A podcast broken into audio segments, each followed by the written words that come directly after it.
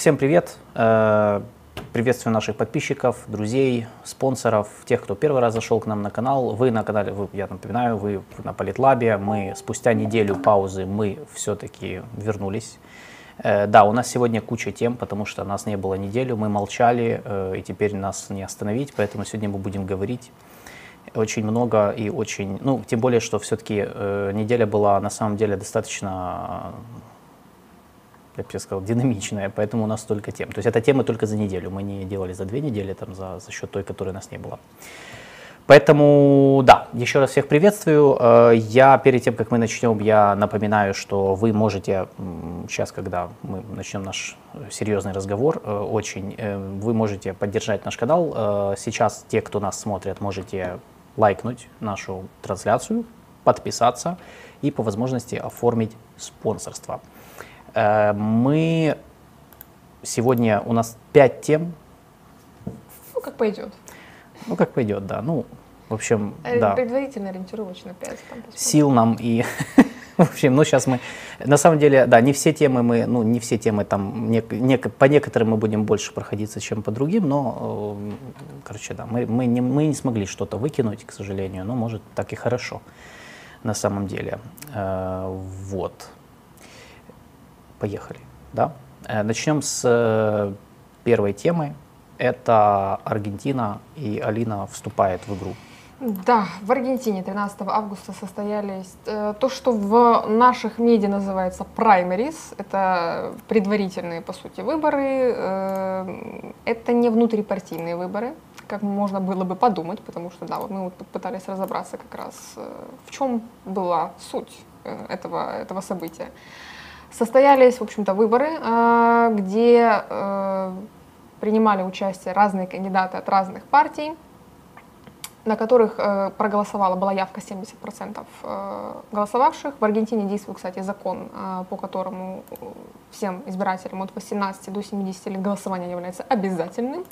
Но в этот раз была рекордно низкая для Аргентины явка в 70%. И внезапно, нежданно-негаданно, э, после подсчета голосов, 95% голосов, испанская Эль Паис написала, что на этих праймерис э, на первое место вышел либертарианец крайне правого толка Хавьер Милей с рекордными 30% э, процентами голосов.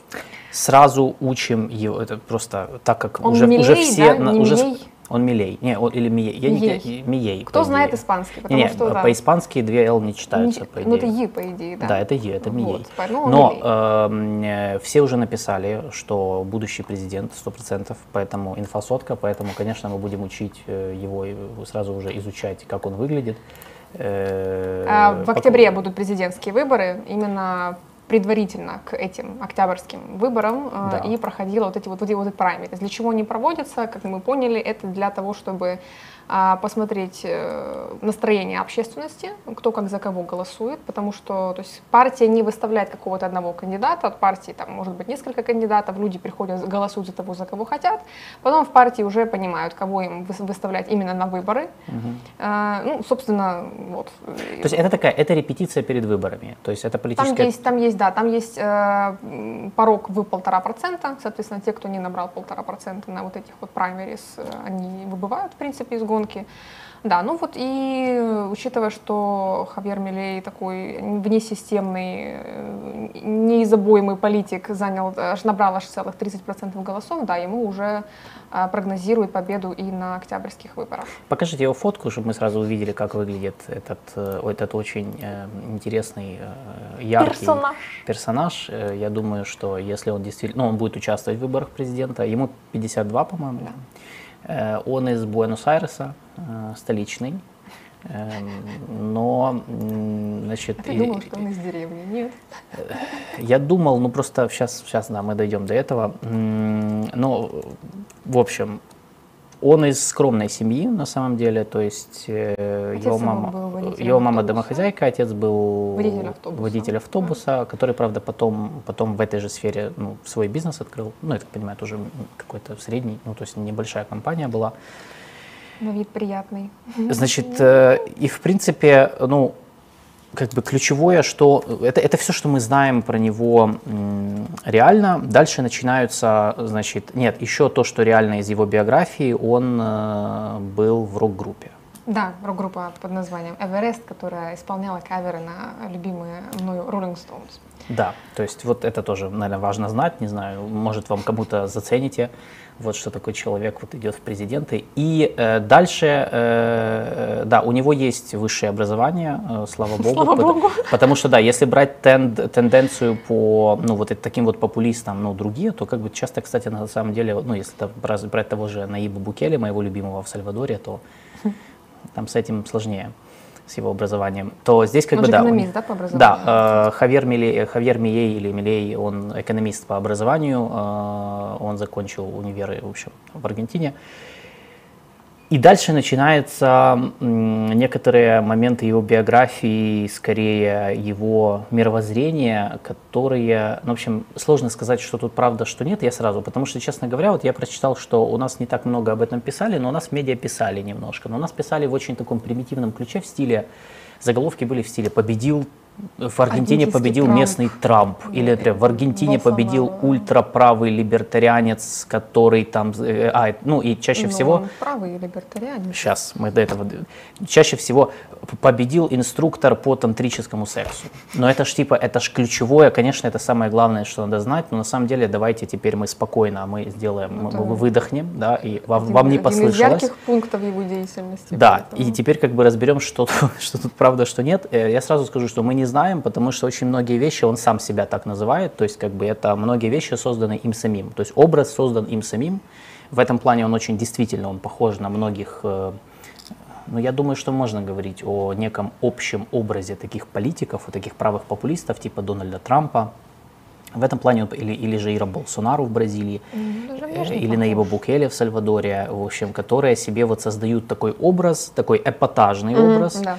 Э, который многим заходит, потому что ну, Что-то свежее. эпатаж да, это на- харизма, это такой свежак На- да, на в- фоне в особенно- застоявшуюся политическую жизнь Да, да, да. Аргентины, а это правда. Это правда, да. Поэтому Э, Аргентиной много лет руководили две, по сути, партии мейнстримные, э, одна из которых известна как пар- перонистская партия, то есть как бы партия мне семейства тут, Перонов. Мне тут источники сообщают, что в, арги- в аргентинцев 2Л читается как Ч. Поэтому он бы был Он даже мечей, мечей может быть. быть. Да. Не знаю, возможно. Я, э, А у него одна Л, он милей все-таки. Странно, я видела две Л. Ну ладно. ну, я же говорю, мы видим, да, не, у него, милей. у него, да, по-испански я, не, в некоторых источниках есть одна Л, если одна Л, тогда он милей. Поэтому мы будем называть его Хавьер Милей. э, в общем, да, пока что так. Вот, э, значит, есть, так вот, куча вещей, э, сформированы им, им, им, им самим. Во-первых, да, он сам себя называет э, ультраправ, э, как бы его называют ультраправым либертарианцем. То есть он выступает, соответственно, он выступает за максимальную там, дерегуляцию, снижение налогов, снижение государственного контроля в, над Вообще, эко- да, в общем, роли макси- госу- роли минимум государства, да. государства где, где-либо вообще. в перспективе вообще Это, да, нам это анархизм, разрушение государства как феномена, как я ну, понимаю. здесь, здесь ва- важный момент. Либертарианцы не все, ну, это не анархи, ну, они не анархисты, но сам он себя наз- иногда в каких-то интервью э, называл анархокапиталистом. Минархист он себя называет. Минархизм это такая модель государства, полномочия которого сокращены до, в принципе, минимума, да, то есть ограничиваются защитой собственности, свободы, там, к собственности каждого гражданина, который находится на территории государства. То есть, ну, короче. Да, то есть, но это, это очень, это на самом деле, ну, между ними Ну, есть Хомский от разница. Аргентины.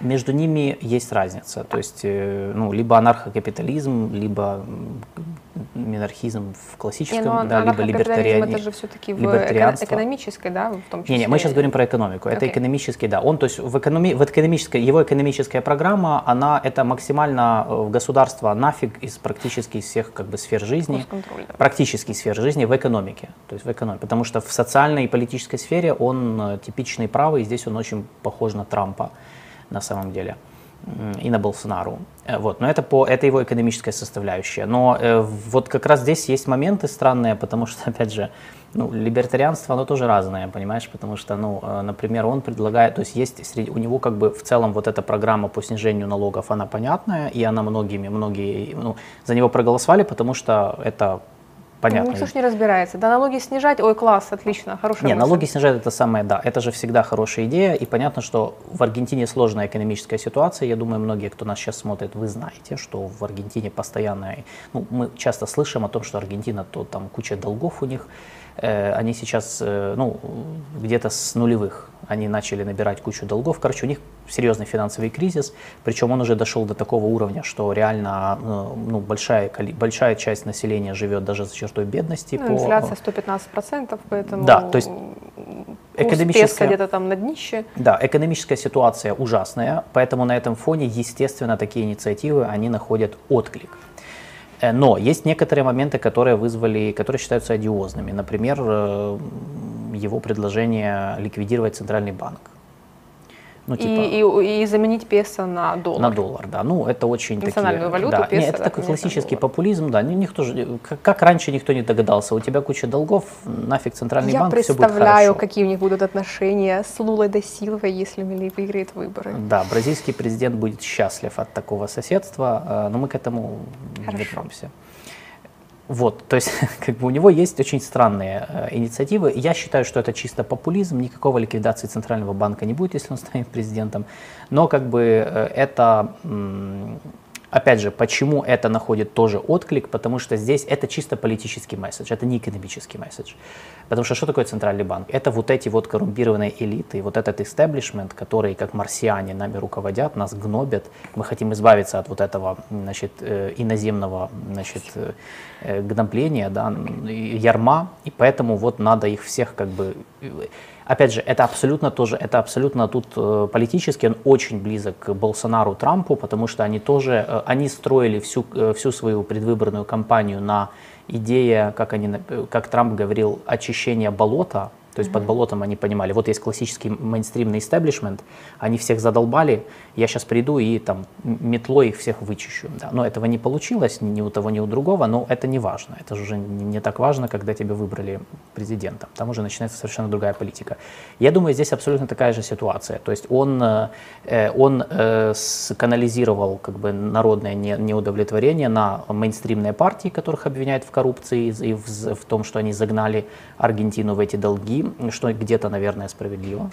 А, Он э, канализировал на центральный банк, конечно же, потому что, ну, в общем, инфляция и все остальное, и курс песо, это все как бы ассоциируется с монетарной политикой, то есть с Центробанком. И, конечно, МВФ и вся вот эта история, что как бы надо, это, надо от этого всего отказываться. Вот, э, то есть вот это, то есть у него экономическая программа, она состоит из таких классических либертарианских месседжей, но и из чисто популистских абсолютно инициатив, которые там, ну, непонятно, как они, насколько они вообще, об- чем они обусловлены, насколько они реалистичны. Что по социалке у него? А, Он себя, эм, принципе, ну, как, как следует из его э, заявлений, он человек, политик консервативных взглядов, он выступает против абортов, например, э, вне зависимости от э, мотивации, да, почему необходимо сделать аборт. Он выступает за э, ликвидацию очень многих различных министерств, в том числе, например, Министерство по правам за права женщин, сколько я, если правильно называется, Министерство по делам женщин, гендера и многообразия. Да. Э, то есть э, выступает против э, плюс движения. Э, И вот да, тут интересный другой момент, что он, э, да, он отрицает существование глобального потепления Ну, и говорит, что это это изобретение тип- культурного марксизма. да, это Культурный типично, марксизм, да, да, да. это такая теория заговоров, э, теория заговора. Ну, уже расскажи, А, раз мы такими раскидываемся А, фразами. да, это такая ультраправая антисемитская теория, по которой, в общем-то, западный марксизм, то есть, да, является основой для вот продолжающихся усилий интеллектуалов по подрыву западной культуры. А, вот. Э, По социалке, то есть, он, он католик, да, он католик, у него Ну, нет он, семьи. он себя называет Он католиком, себя давай. называет ярым Это, это важный момент, потому что, ну, как ты знаешь, это же из разницы, как ты себя называешь, и ты реально являешься там верующим католиком или нет. Потому ну, что тут очень... называет себя, да, ярым Трамп тоже верующий, наб- очень набожный Мгм. человек. Да. А, Вот, называет себя ярым католиком. В принципе, э, этим можно объяснить его позицию по абортам, я так думаю, и по всем другим э, уже сказанным направлениям. Э, И да, у него нет семьи. но есть пять собак, пять мастифов, которых он назвал в честь э, различных представителей, собственно, направления либертарианства. Вот. Поэтому вот такой вот он. Мне кажется, он даже внешне похож на Болсонару чем-то. О, внешне лица. похож на Болсонару. И знаешь что, просто вот э, Алекс Молодого Моралес, наш подписчик, просто написал, я реально, я все думал, на кого он похож, мне, ну, напоминает это, э, и да, это же э, «Грязный Гарри», это 70-е годы, покажи это, да, это же фильм э, «Грязный Гарри» 71 -го года, это Клинт Иствуд. Э, вот, я, жду, я, я думаю, смотрела. на кого мне... Я думаю, на кого мне, на кого мне похож. Реально, а это вот, вот, это вот оттуда. Я тебе говорил, что 70-е, 80-е, вот что-то, что-то оттуда, какие-то такие. Короче, э, человек очень ординарный, э, но, знаешь, мне очень понравилось, как в принципе, на самом деле те же самые практические вещи, как и у Болсонару, та же самая риторика. А вот он еще интересный момент, он э, близок к испанской правой партии Vox, который мы много uh-huh. тут уже обсуждали uh-huh. в контексте выборов в Испании. И он близок к Хосе Антонио Касто. Это был соперник Габриэля Борича на президентских выборах в Чили в 2021 году. Uh-huh. Хосе Антонио Касто, его тоже называли чилийским Болсонару, тоже гибридом Трампа Болсонару. Э, он, в принципе, вот их можно, наверное, в одну когорту политиков э, поставить. Они довольно похожи в своей риторике. Каст э, — сын бывшего офицера Вермахта, который мигрировали из Третьего рейха в Латинскую Америку. А, известен как жена-ненавистник, как тоже человек, выступающий против абортов, ЛГБТQ плюс движения и прочее, прочее, ну, прочее. Правый консерватор. Да, то да. есть э, Борич был, вот, э, был леваком, Антонио Кахас Антонио Кас был правым, и вот такие вот две идеологии были соперничающие на выборах. Ну и, в общем, а Милей, вот берем Трампа, берем Болсонару, Каста, Милея, и вот их можно в одну группу таких, да, действительно правых популистов ставить. Единственное, что интересно, что если Милей все-таки выиграет выборы, он будет, да, действительно одним из немногих либертарианцев у власти, то есть которые да. прямо не просто оперируют какими-то категориями из этой идеологии, но прям вот именно исповедуют. Да, у него программа на этом построена, да. да. Да, то есть он прям реально обещает там радикальное снижение налогов, э, что уменьшение известно, социальных... Да, спрашивает э, Сергей Хаблов, что известно о его взглядах по Украине. Ничего. А, у него была, а, у, у него была внешнеполитическая программа. Что значит была? Есть, в смысле, да, он выступал, я имею в виду. А. Э, была в том смысле, что он выступал и озвучил по угу. внешнеполитической программе. Там в одном из интервью на местных каналах его прям чуть ли не допрашивали, э, что он будет делать по России и по Украине, и ведет ли он санкции против России, Аргентина ведет ли санкции, если Милей станет президентом. Он увиливал, увиливал, и в конце концов сказал такую фразу, что мы вместе с, цивилизационным, с цивилизованным миром.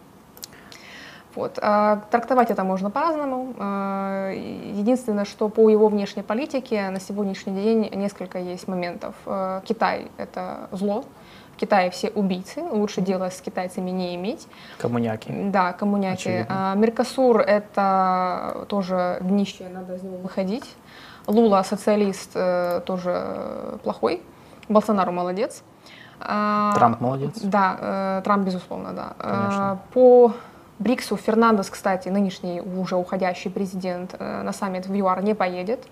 Поэтому, судя по всему, вступление Аргентины в БРИКС, если Милей выиграет выборы, скорее всего, не состоится. Uh-huh. Это, ну, это наиболее вероятный uh-huh. сценарий. Как там на самом деле будут развиваться э, ситуация, это будем посмотреть, потому что в рамках предвыборной кампании все вот политики, которые следуют какой-то очень ярко выраженной идеологии, они, безусловно, оперируют такой вот очень агрессивной риторикой.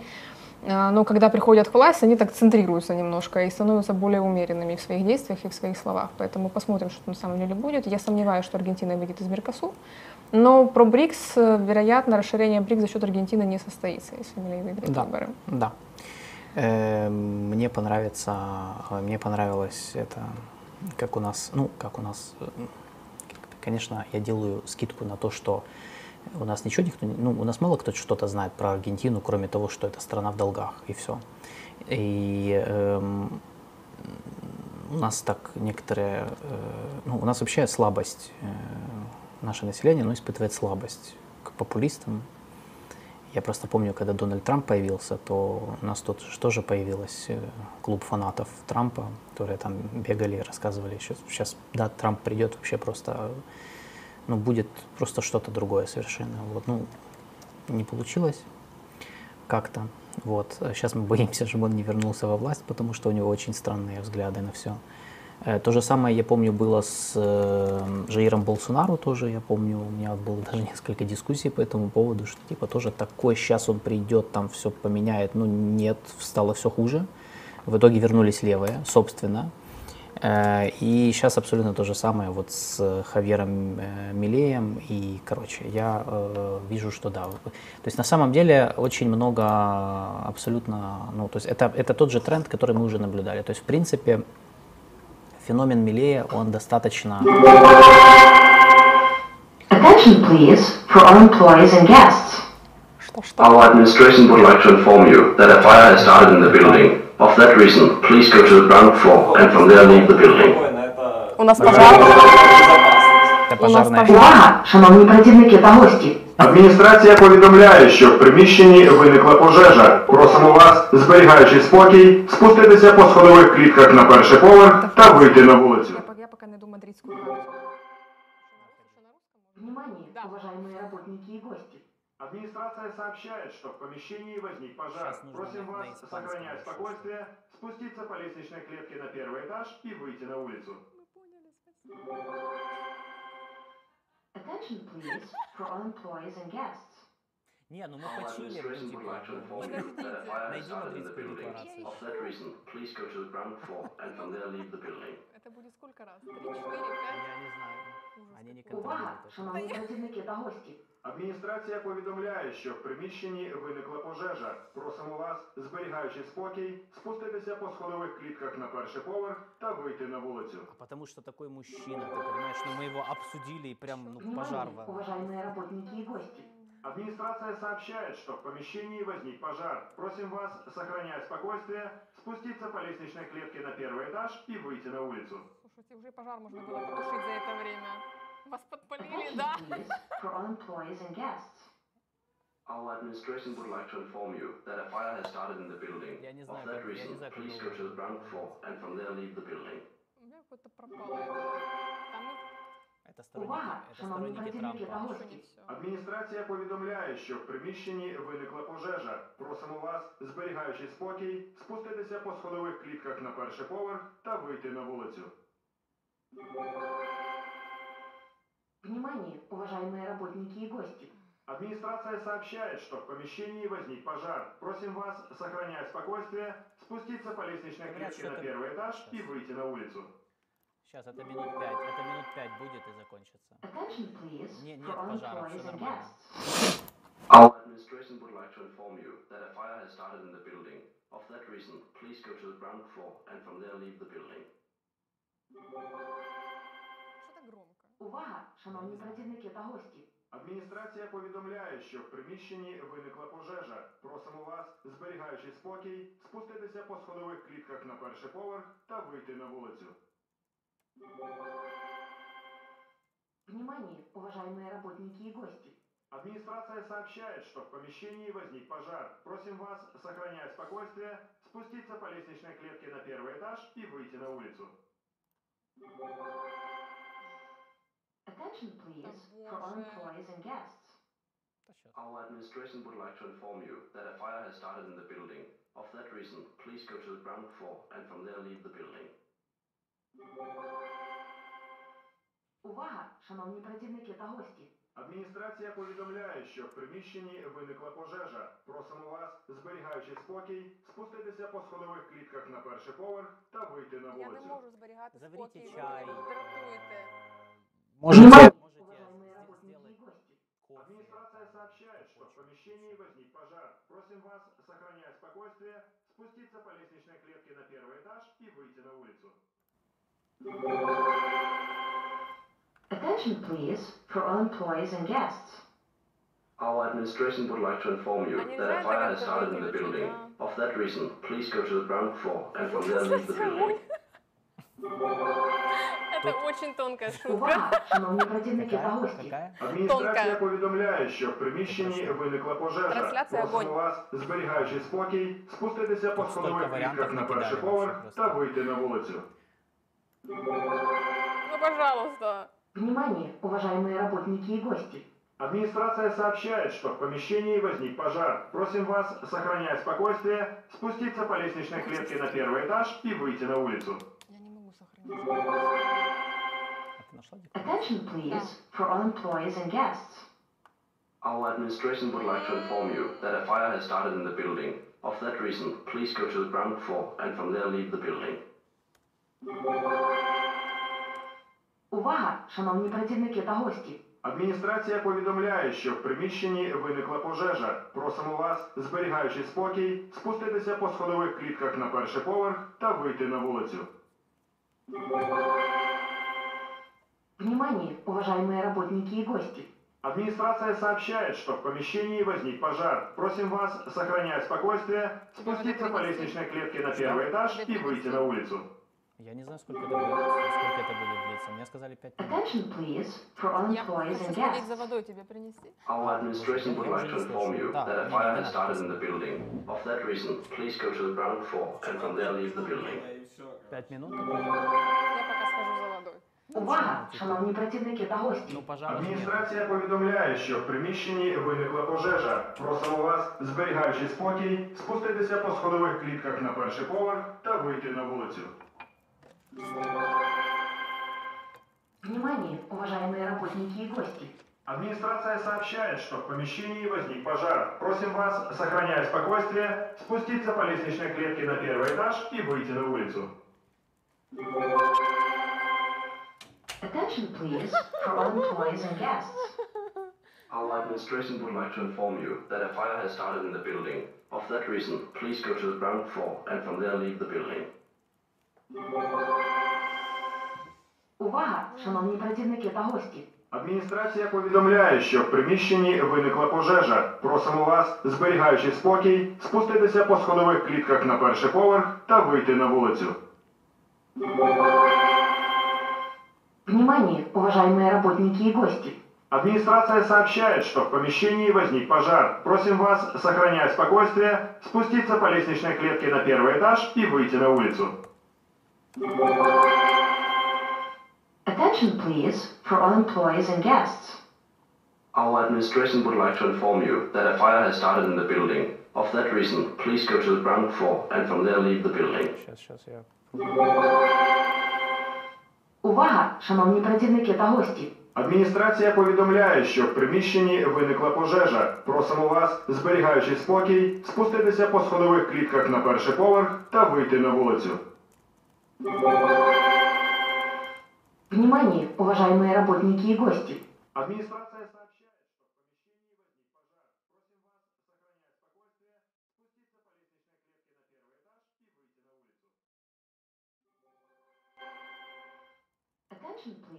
for all employees and guests. Our administration would like to inform you that a fire has started in the building.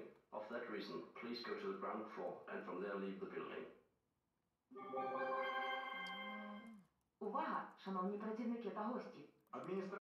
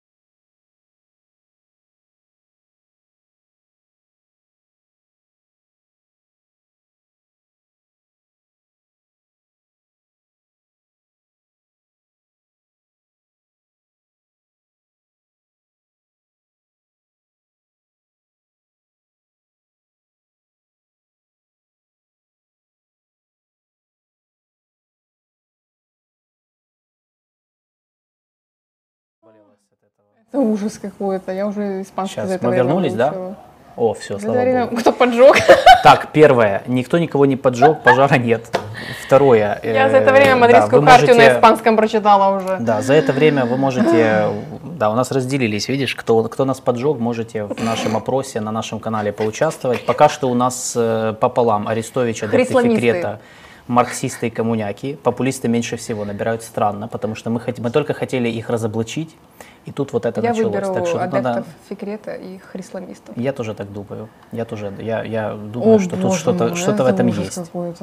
А, так вот, что я хотела Да, сказать. сейчас, подожди. э, Что? Был, блин, был просто вопрос какой-то был как раз по. Ну, ладно. В общем, да, сори, мы никак не могли повлиять на эту систему. В общем, как, как есть. Поэтому Поехали. Что, да, э, я хотела сказать, перед тем, как нас подожгли, я хотела сказать о том, что в э, э, Милей был одним из тех политиков, который в 2020 году подписал так называемую Мадридскую хартию. И, кстати, э, барышня Виктория с- со сложно выговариваемой фамилией, которую он э, продвигает на должность вице-президента, в случае, если выиграет выборы, э, тоже была в числе этих политиков. В общем, в 2020 году э, испанская партия, правая партия Vox, у которой есть свой э, think tank, это аналитический центр Dissenso Foundation, они организовали Мадридский форум в 2020 году, антикоммунистический форум, на котором подписали так называемую Мадридскую хартию или письмо из Мадрида. А, Полностью оно называется «Мадридская хартия в защиту свободы и демократии в Иберосфере». То есть это испаноязычные, получается, все испаноязычные страны, да, то есть э, испано и, получается, и португалоязычные страны. То есть Испания, Португалия и Латинская Америка, э, Южная и Центральная. А, в чем была суть этого? а, Документ был подписан консервативными, ультраконсервативными, ультраправыми политиками, включая в том числе, кстати, и членов Республиканской партии США, оппозицию Венесу- в Венесуэле, кубинские диссиденты, фухимористы из Перу, в общем-то, разные раз- представители других политических партий, в том числе и вот и Хавьер Милей.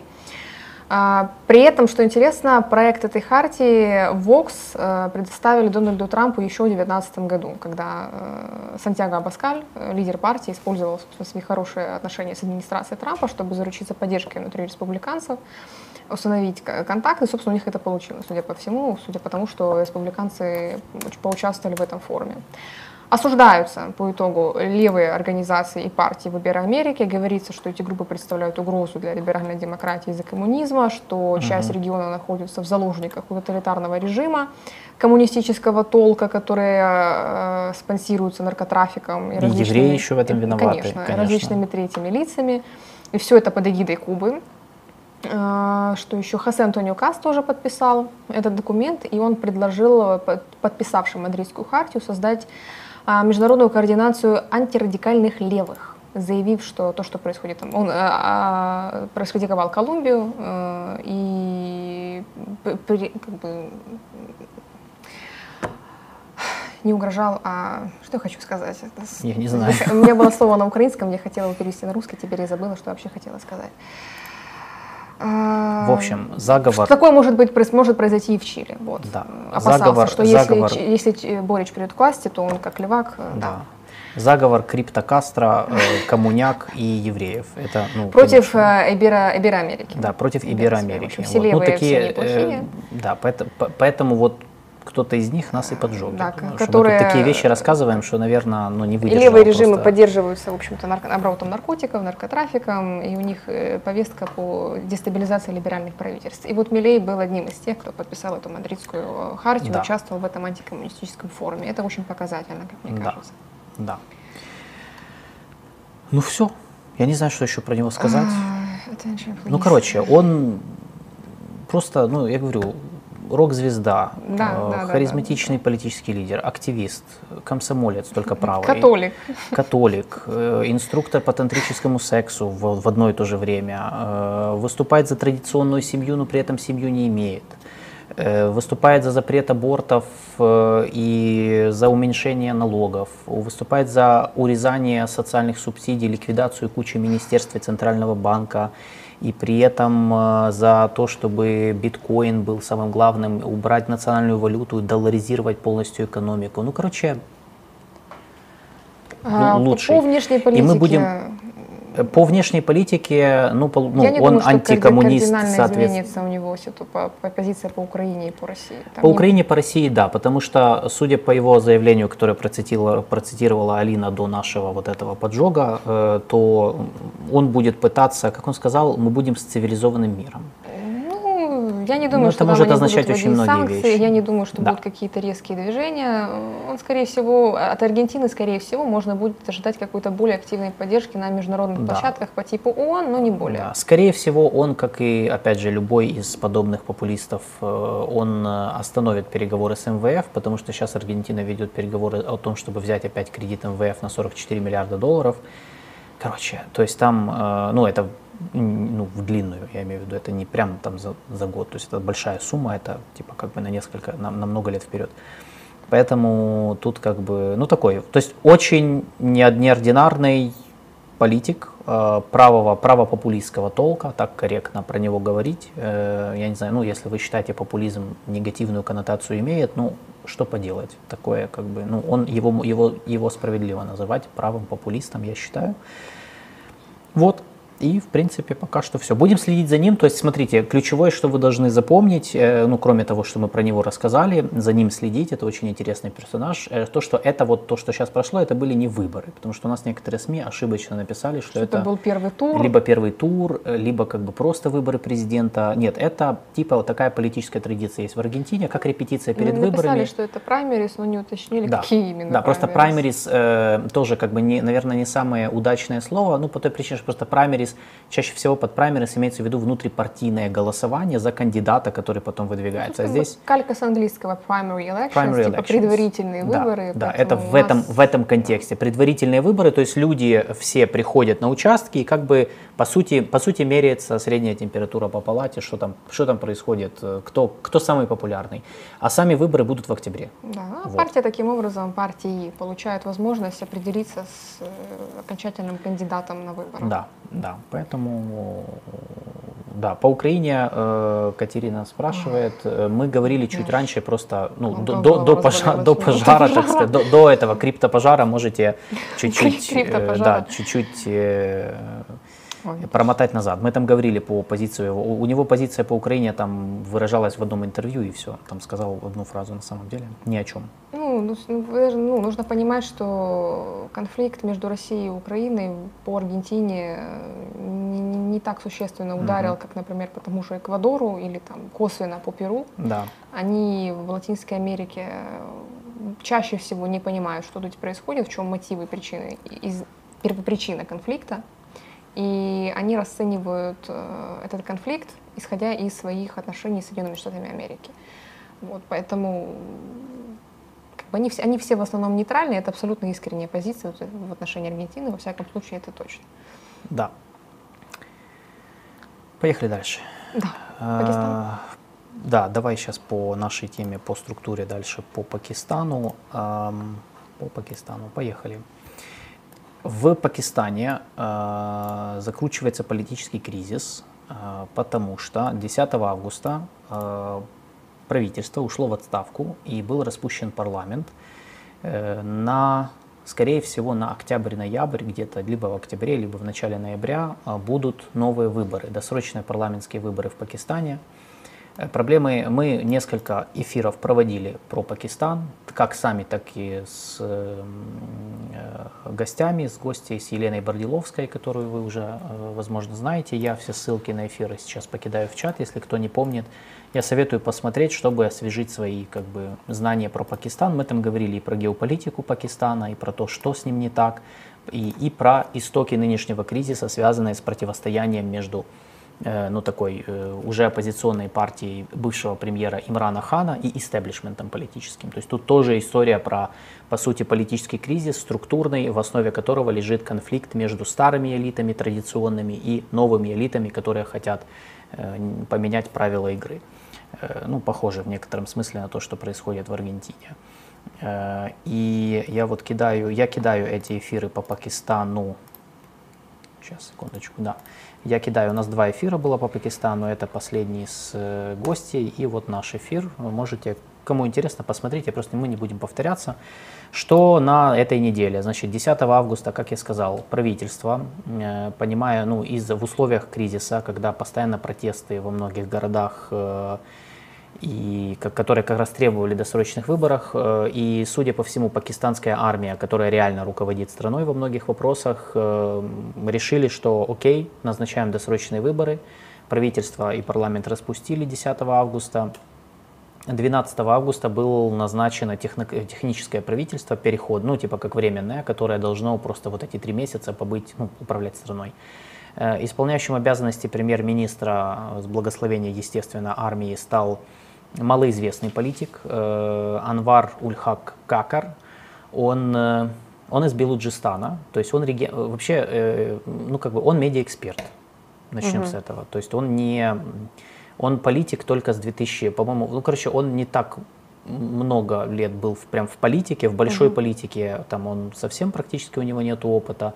Он только в 2018 году он избрался сенатором от провинции Белуджистан, где живут этнические белуджи. Э, Я не уверен на- насчет того, является ли он белуджем или нет. Я не нашел нормальной информации, возможно, потому что он представляет регион, и он возглавляет вот партию из этого региона, э, которая м, занимается, которая занимает проправительственную позицию. В Белуджистане э, конфликт между то есть белуджи как народ, э, они меньшинство в Пакистане, и некоторые из них, они даже много лет ведут даже ну, некоторую вооруженную борьбу против центральной власти за свою автономию. Некоторые даже доходят до идеи независимости. То есть, ну, короче, сепаратисты их считают сепаратистами. И понятно, что белуджи расколоты. Одни ведут борьбу за как бы свободу, так как они ее видят, и другие, наоборот, они считают, что надо быть в составе Пакистана. И вот он возглавляет партию, которая как раз такую проправительственную позицию занимает. То есть он в Белуджистане, когда был в региональном правительстве, работал, он там как раз выступал на медиа, там в телевидении, там рассказывал про то, какая хорошая армия, как надо на самом деле любить армию. Ну, как, короче. Окей. И вот сейчас его вырвали оттуда, вот он как сенатор, его решили, я так понимаю, он стал компромиссной фигурой для всех, ну и для оппозиции, и для правительства он стал компромиссной фигурой технической, которая должна вот за три месяца просто, чтобы в стране все было нормально, до проведения выборов. Э, То есть, в принципе, я не знаю, чтобы было понятнее, наверное, это аналог Михаила Подоляка у нас.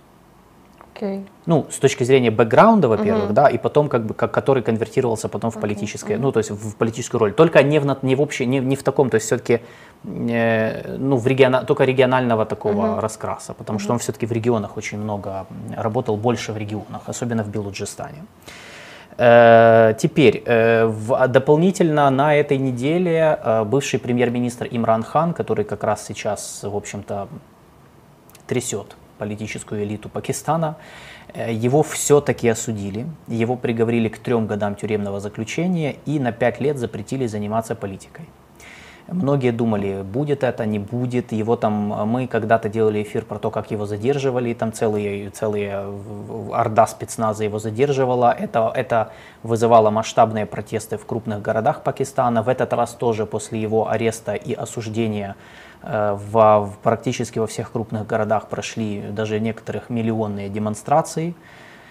Ну, обошлось, но это было очень как бы серьезно. То есть Имран Хан очень популярный политик среди многих, поскольку вот эта его анти-истеблишмент ли- риторика, она, ну, опять же, находит отклик, ну, популистская в своей основе во многом, она находит отклик у многих людей, которые недовольны традиционным истеблишментом, который считается коррумпированным, от него многие устали, считается, что куча, там, одни и те же кланы руководят Пакистаном много десятилетий, что, честно говоря, Правда? правда. Как бы, да, ну, в общем, хотя надо сказать, что Имран Хан тоже не из простой семьи э, какого-то бедняка, да, то есть, ну, как бы человек тоже, мягко выражаясь, обеспеченный из, э, и много лет жил в Лондоне, он был капитаном э, команды капитаном команды по крикету.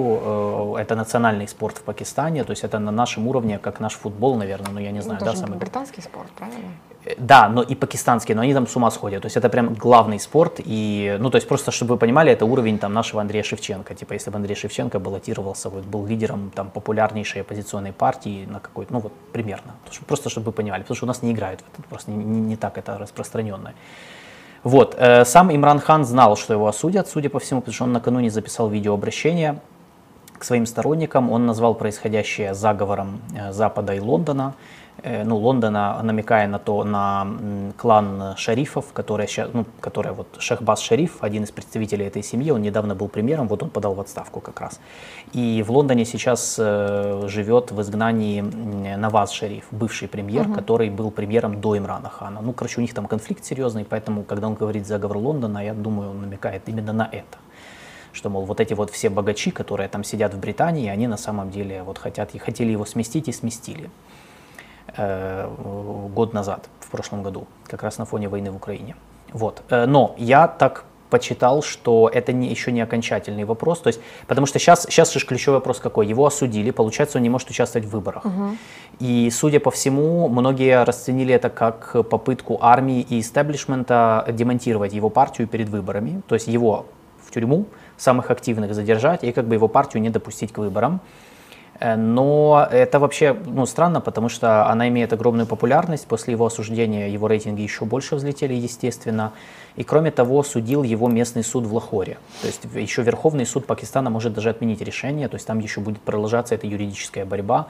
То есть вполне возможно, что в какой-то момент э, ну, они отменят решение, он может вернуться и с новой силой войти в предвыборную кампанию. Короче, Пакистан на три месяца входит в предвыборный хаос, по сути, потому что ну, очень серьезно, ну, ситуация там очень накалена. Эм, и, ну, мне кажется, пока им повезло просто, что пока не, не дошло, все эти протесты не заканчивались серьезными столкновениями, хотя, ну, как бы атмосфера там очень-очень серьезная.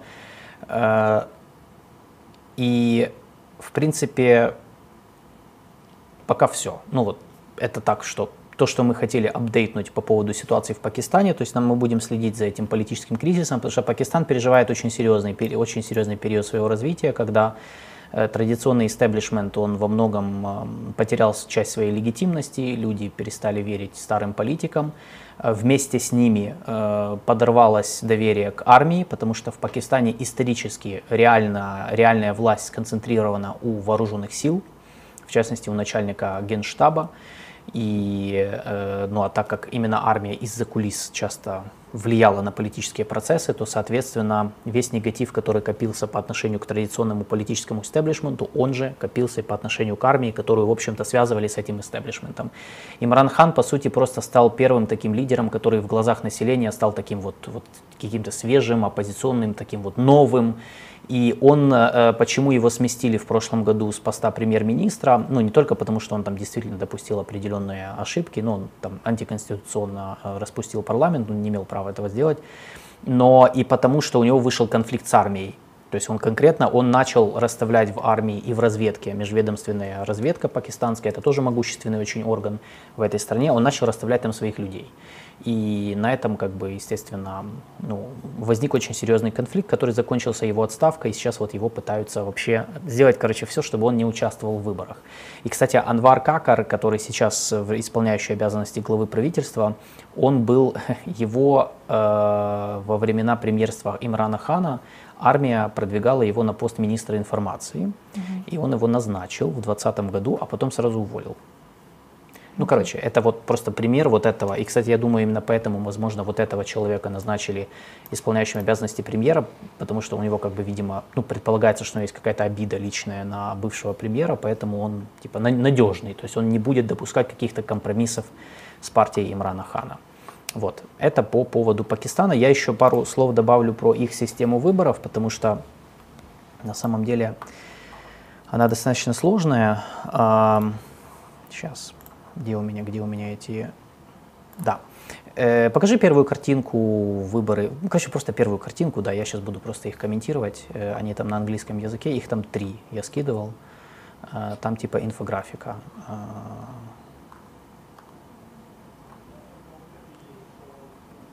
а, они, я вижу, они не подгрузились, сори. Я сейчас их еще раз подгружу, да. Я просто, у меня, видимо, не с этими.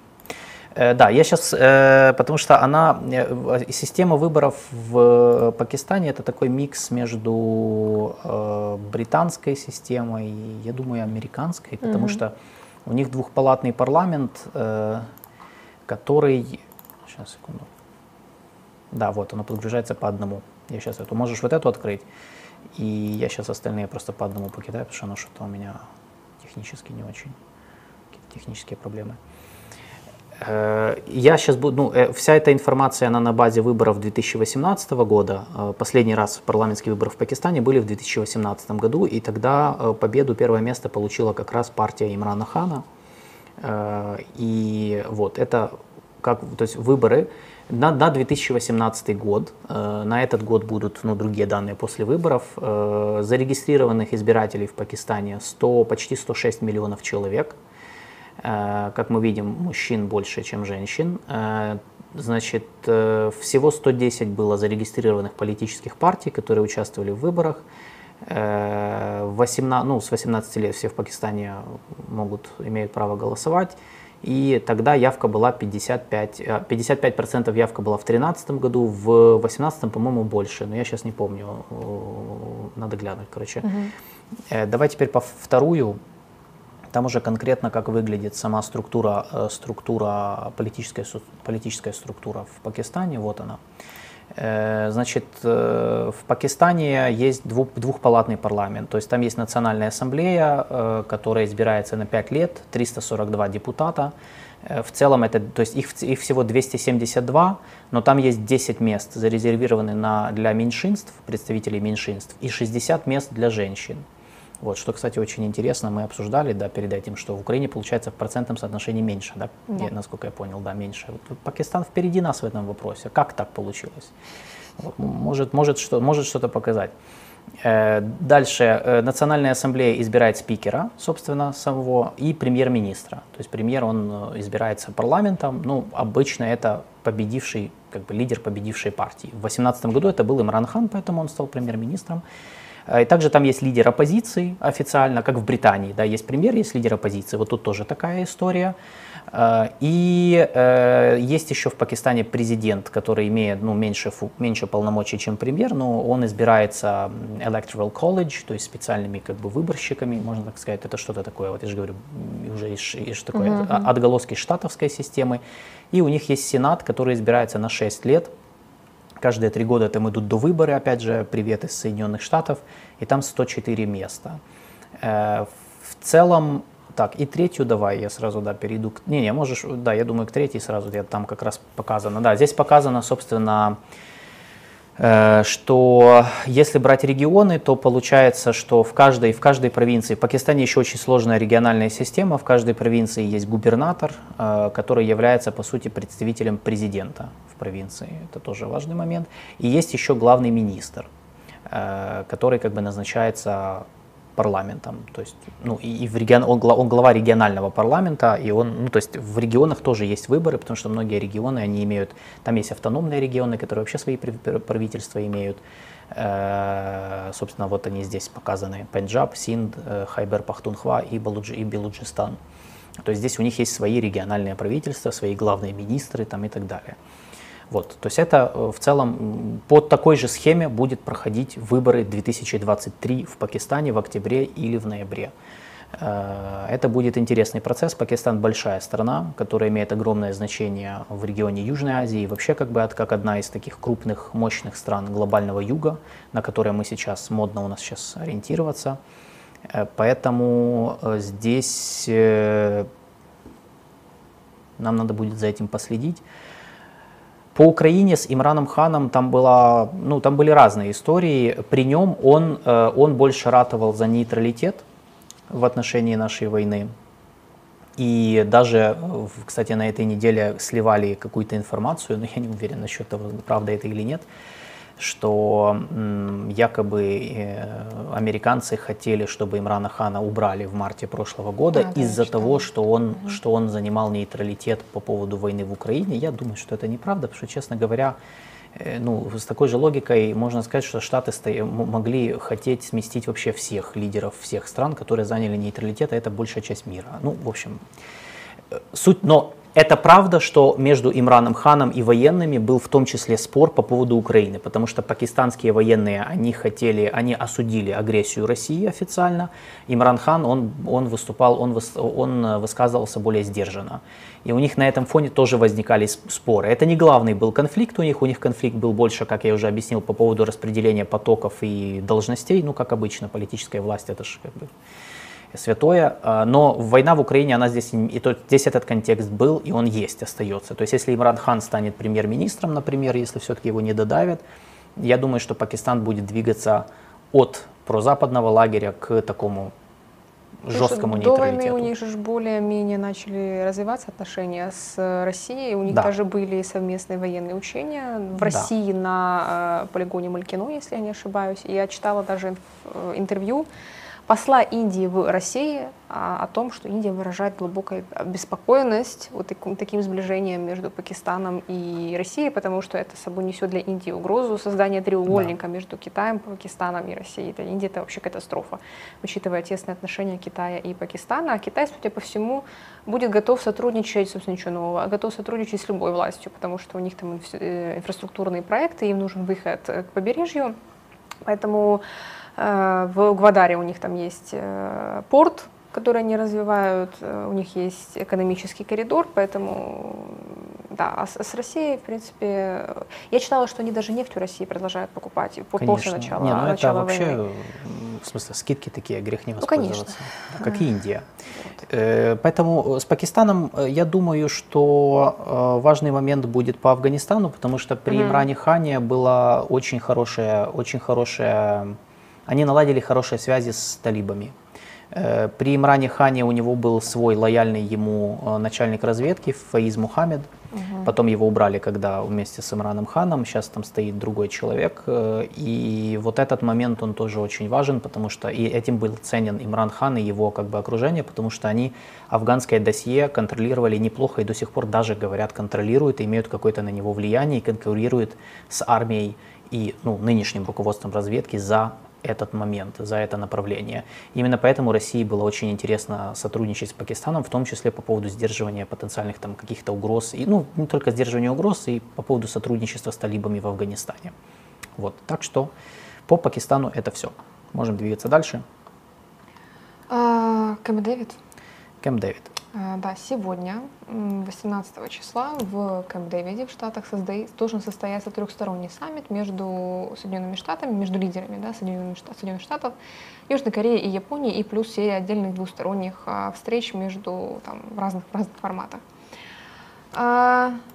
Японских СМИ писали о том, что Джо Байден и премьер-министр Фумио Кисида могут объявить о сотрудничестве, о проекте совместной разработки ракеты-перехватчика, с которой будет способна сбивать гиперзвуковые ракеты как КНДР, так и Китая и России. Утверждаются, что они сейчас согласовывают различные нюансы по взаимодействию. Проект будет рассчитан, ну, предварительно проект будет рассчитан на 10 лет. И это будет э, уже второй опыт сотрудничества Вашингтона и Токио в такой сфере. У них уже есть э, ракета, созданная, ракета-перехватчик, созданная в 2017 году с очень длинным названием эм, SM-3 Block 2A. Вот. Но предполагается, что вот эти комплексы вот этих новых ракет-перехватчиков будут интегрированы вот в создаваемую штатами спутниковую сеть о, э, о раннем предупреждении ракетном нападении. А Есть э, вероятность того, что будет объявлено более, более консолидированном, я бы сказала, э, более однозначном трехстороннем сотрудничестве между сторонами. А, Но, скорее всего, это будет, э, это выльется в заявлении о регулярных именно трехсторонних военных учениях, скорее всего. Естественно, для основной угрозой для сторон будет КНДР и Китай в том числе. Я думаю, что Юн Сук Юль все-таки на это пойдет и сделает более резкое заявление, присоединиться к Штатам и Японии, э, об- объявив Китай э, одной из э, потенциальных угроз. Хотя Южная Корея традиционно старается избегать такого рода риторики в адрес Китая. Вот. Еще у них общие темы — это кооперация в сфере передовых технологий, кибербезопасность, энергетика, цепочки поставок. Эм, Юн Сук Юль, кстати, когда выступал с речью 15 августа, а, это был день восстановления независимости слэш освобождения от японского колониального правления в Корее. Он заявил, что в настоящее время Сеул и Токио являются партнерами, разделяющими универсальные ценности и преследующими общие интересы в области безопасности, экономики и иных направлениях. Я напомню о том, что Корея и Япония традиционно являются недружественными, мягко говоря, друг другу государствами. И это связано как раз Поэтому таки... общие ценности, это очень удивительно было слышать. То демократия, это демократия, все. Все, больше ничего не Всё. надо. Не, ну я забыл, да, Крапка. из- извините. Да, а, вот. а, почему? Потому что, да, помним э, историю двусторонних взаимоотношений. Э, территория Корейского полуострова была оккупирована Японией. Между Южной Кореей, да, в принципе, Северной Кореей, да, э, и Японией традиционно существует ряд проблем.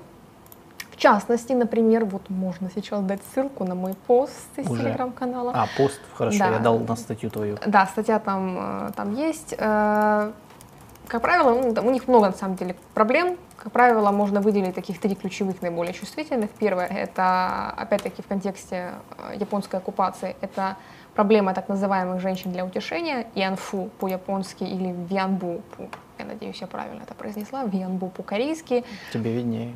Я еще не начала учить корейский, подождите. Э, Вот. Это, в общем, э, японская оккупационная, да, японская императорская армия создавала, по сути, бордели в разных регионах, э, в разных территориях, которые были оккупированы армией, не только в Южной Корее, не, не только на территории э, Корейского полуострова, создавались бордели, где женщин использовали в качестве сексуальных рабынь.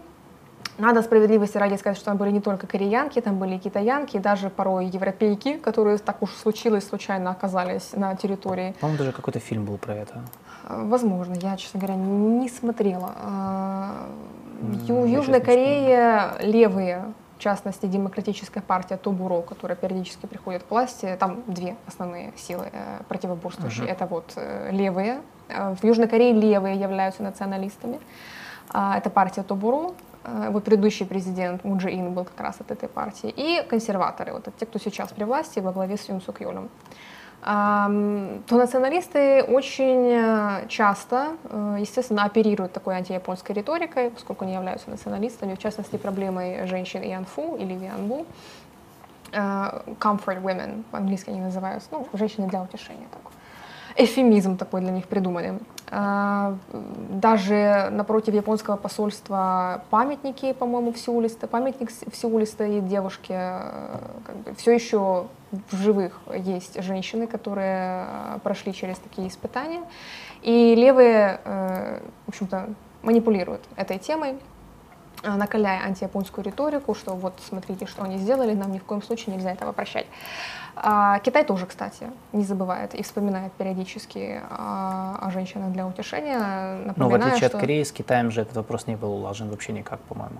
А, Ну, они оперируют этим, но не так откровенно, как э, в Сеуле, и плюс все-таки большинство там были именно Ну, кореянки. кореянки, да, да, это правда. Да, поэтому... Ну, у Китая с Японией есть другая У них, заруба да, у по них есть Нанкину. нанкинская резня, поэтому там, там, там своя Ну, в история. общем, да, азиатские страны, у них есть проблемы. К Японии, да. К, Яп- к Японии у них по сей день у многих сохраняется определенная степень скепсиса и недоверия к Японии, несмотря на то, что прошло уже очень много лет, и вроде бы как японцы извинились. э, Не всем нравится то, как японцы извиняются, я не, не знаю, ну, в общем, да. Э, В Корее до сих пор многим не нравится то, как э, японцы извинились за совершенные военные преступления, и то, какую помощь они в итоге предоставили. Японцы все-таки предоставляли там финансовую помощь на, для того, чтобы уладить вопрос по Вианбу, но официально, в общем, эта тема не закрыта. Второй момент – это опять-таки связанный с колониальным прошлым, с оккупационным прошлым, это вывоз, насильственный вывоз э, корейских рабочих э, для тяжелого принудительного труда на территории японского архипелага. Э, Люди работали, там, например, на, на шахтах, если я не ошибаюсь, в общем, занимались действительно тяжелым каторжным трудом. И вот Юн Сок Йоль, когда ездил в марте месяце в Токио, это был э, первый визит за много-много лет, первый визит южнокорейского лидера в Японию, а, они все-таки решили, договорились с Фумио Кисидой уладить этот вопрос э, очень хитро. Я до конца не поняла эту тему, но сводится все к тому, что будут предоставлены выплаты потомкам этих самых рабочих, которые были насильственно вывезены в Японию, но, короче, за счет самих корейцев, за счет са- самой Южной Кореи, если коротко, чтобы не вдаваться в подробности. А, Японцы пр- продолжают придерживаться Так, а что принципиально... тут непонятного? Принцип вам надо, выплатить. Ну, типа, Тут, Ну, тут вопрос к националисты- президенту Южной Кореи, который э, Националисты, это, да, да, да. националисты назвали это, эту, эту тему Зрадой. очень да, зрадой, унизительно, это правда. Не, ну, ну, как бы с точки зрения да, по корейских счету. интересов получается да. унизительной абсолютной дипломатией и о том, что Юн Сок Юль прогибается под Токио, а они же все-таки, вы помните, военные преступники и так далее. Э, Это пособничество за искажение осуждения исторических фактов. Э, И это писали... Да, да, да. А, Да, это вот, собственно, левые так вот высказывали, в частности, Ли Джемён, э, лидер, лидер партии Тобору. Э, Ну, японцы придерживаются принципиальной позиции, что мы извинились многократно и неоднообразно, э, и мы уже предоставили вам финансовую помощь, что вы еще от нас хотите, более э, больших... эм, То есть японцы не готовы извиняться еще дополнительно и извиняться еще в более... эм, Ну, я не знаю, ну, в общем, эм, визита в Сеул и преклонения колена, колена, как это сделал в свое время Вилли Брандт в Варшаве, от Фумио Кисида никто не дождется, и от никакого другого японского лидера тоже. Но, ч- судя по всему, в Сеуле хотят именно этого. То есть э, страдать, извиняться, до, до, я не знаю, еще сколько десятилетий.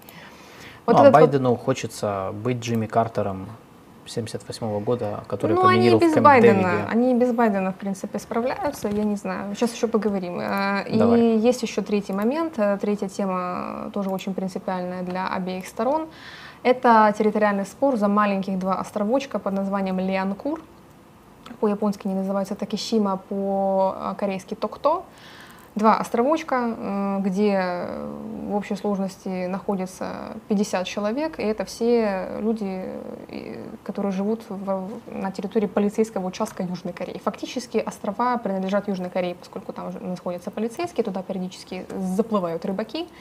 Но Япония признает острова своими, Южная Корея признает острова своими, они об этом указывают в стратегических документах. Э, Японцы продолжают своих, и у них есть белая книга э, от Министерства обороны и голубая книга дипломатии от МИДа, э, которые публикуются каждый год с обновлением, да, то есть в точки зрения Токио на те или иные вопросы по мировой политике, там, экономике и так далее. И острова Лианкур Япония продолжает признавать японской территорией. Вопрос настолько принципиальный, маленьких два островочка, да, то есть что там, там как бы там никто не живет, по сути. Они не представляют для себя, для, ни для Японии, ни для Южной Кореи какой-то там ценности. Там нет ни нефти, ничего там нет, ни газовых месторождений там рядом нет, ничего. А с военной точки зрения они тоже, в принципе, не, не- нужны никому. Но вопрос настолько принципиальный, что когда в 2018 году а, там было две встречи между Мун Джи Ином, тогдашним э, южнокорейским президентом, и Ким Чен Ыном, там у них был саммит весной, и у них был обед, э, торжественный ужин, им там подали манговый десерт, манговый мусс, на котором из белого шоколада вырезали карту Объединенной Кореи, и там было две маленьких капельки белого шоколада, которые обозначали острова Лианкур. Японцы подали МИДу протест по этому поводу, что ай-яй-яй, вы тут кусок нашей территории вообще-то на свой мусс поместили. Вот. И этот вопрос никак пока что не решается. Капнули шоколад. Капнули, да. По нашей территории. Не по нашей территории, а Нашей капнули территории нашей капнули территории себе, да. Себе на мус. Себе на мус, да. То есть э, вопрос принципиальный вот до такого вот. А, собственно. Э, Не, ну с другой стороны, если бы кто-то там на каком-то мусе изобразил бы Крым частью Российской Федерации, мы бы тоже Мы подавали бы тоже протест. сказали, в смысле, или на каком-то эклере. Ну, сравнивать, или- сравнивать нельзя, конечно, поскольку все-таки Лианкур, по сути, не необитаемые острова, да, то есть там полицейский участок, да и все. Но фактически, как я уже сказала, это Да. острова Южной Кореи. А, вот. И вопрос этот пока что урегулировать никак, скорее всего, не получится. Но Байден, что сейчас, Байден пытается. Что сейчас делают Юсно Кьоли и Фумио Кисида? Они пытаются решать вопросы там, где это возможно, то есть забываем о колониальном прошлом, друг друга прощаем, или не друг друга, а прощаем в данном случае Токио, принимаем те условия, которые, на которые соглашается Токио в плане урегулирования, например, вопроса о э, вывозе, насильственном вывозе южнокорейских рабочих, либо э, Ианфу. Ианфу, скорее всего, да, поскольку это уже вопрос многолетней давности, он, скорее всего, я так предполагаю, будет э, предан забвению в ближайшем будущем. По Лианкур пока никаких э, не предвидится э, решения никак, этого вопроса. Я не понимаю, как его Мгм. можно решить. Японцы принципиальны со своей стороны, корейцы принципиальны со своей стороны. Юн Сук Юль и так делает довольно непопулярные шаги вот, например, как с, с рабочими, э, его очень жестко критикуют. Он, в принципе, поскольку он политик неопытный, да, это человек, который не имеет опыта в политике, он два года занимал должность ген, генпрокурора, и на этом, в принципе, все. А он окружен советниками, которые ему, собственно, указывают направление вектор, куда нужно двигаться во внешней политике, а консерваторы — это люди преимущественно поддерживающие ну, да, про, условный проамериканский. Я не люблю вот эти вот термины с приставкой «про», но назовем это для простоты проамериканский курс. Юн Сук Йоль э, принимает довольно непопулярные решения, а, но надо сказать, отдать должное, что сейчас э, антияпонская риторика уже не так, э, не так легко ею манипулировать в обществе, поскольку молодежь, которая не помнит ни Второй мировой войны, ни военных преступлений со стороны японской императорской армии, э, которой, э, которая, наоборот, э, благосклонно относится к Японии, в том числе и за счет тех инструментов мягкой силы, которые Токио использует, uh-huh, японская uh-huh. культура, язык, японские университеты, в конце концов, из Южной Кореи в Японию ездят люди учиться. Молодежь относится, наоборот, дружелюбно к Японии и более враждебно к Китаю сейчас, на сегодняшний день. Поэтому манипулировать антияпонской националистической риторикой становится все сложнее. И, но несмотря на это, все-таки есть силы в Южной Корее, которые не воспринимают те шаги, которые принимает Юн Сук Йоль в отношении Японии, а именно налаживание отношений, хотя это именно то, что он заявил в рамках своей предвыборной кампании. Он э, говорил о том, что уже пора все это историческое прошлое э, как-то не забыть, но, в всяком случае, двигаться дальше, потому что без Японии нет будущего. А, и вот говоря о ценностях, Юн Сук Юль имеет в виду все-таки, да, это демократия, это рынок, это вот, ну, в общем-то, либерально-демократические ценности, так как мы их понимаем. Хотя и там, и там общество очень консервативное, страны очень консервативные, и там есть ряд, ряд нюансов, скажем так. Mm-hmm. Он нас, во время своей речи заявил, что Юг выбрал либеральную демократию, которая принесла свободу, независимость, мир, процветание, а Север — коммунистический тоталитаризм, последователи которого а он назвал антигосударственными силами, маскирующимися под активистов и правозащитников, активно занимаются манипуляцией, подстрекательством, искажением общественного мнения и разрушением общества. Это он, наверное, намекал на Ким Йо Джон, на сестру э, Ким, э, Ким Чен Ына, которая очень э, нелестно отзывается периодически про Юн Сук Йоля, называя его даже не вассалом, а как она кому-то интересно называет, puppet. Это как... Ну, марионетка. Марионетка, да с собачонкой э, США. Вот. Это она делает в открытую в заявлениях официальных, которые публикуют Центральное телеграфное агентство Кореи. Э, корейско-японские отношения, по сути, в каком-то смысле они похожи на украинско-польские, потому что ну, две страны, у которых есть исторические обусловленные там, исторические проблемы, споры, разное видение истории, есть обиды, обидки, так сказать, какие-то. Но в условиях там, меняющегося мира и, не, и общей угрозы, которые они видят, в, данном, в данном случае это, в нашем случае это Россия, в их случае это Китай. Э, КНДР.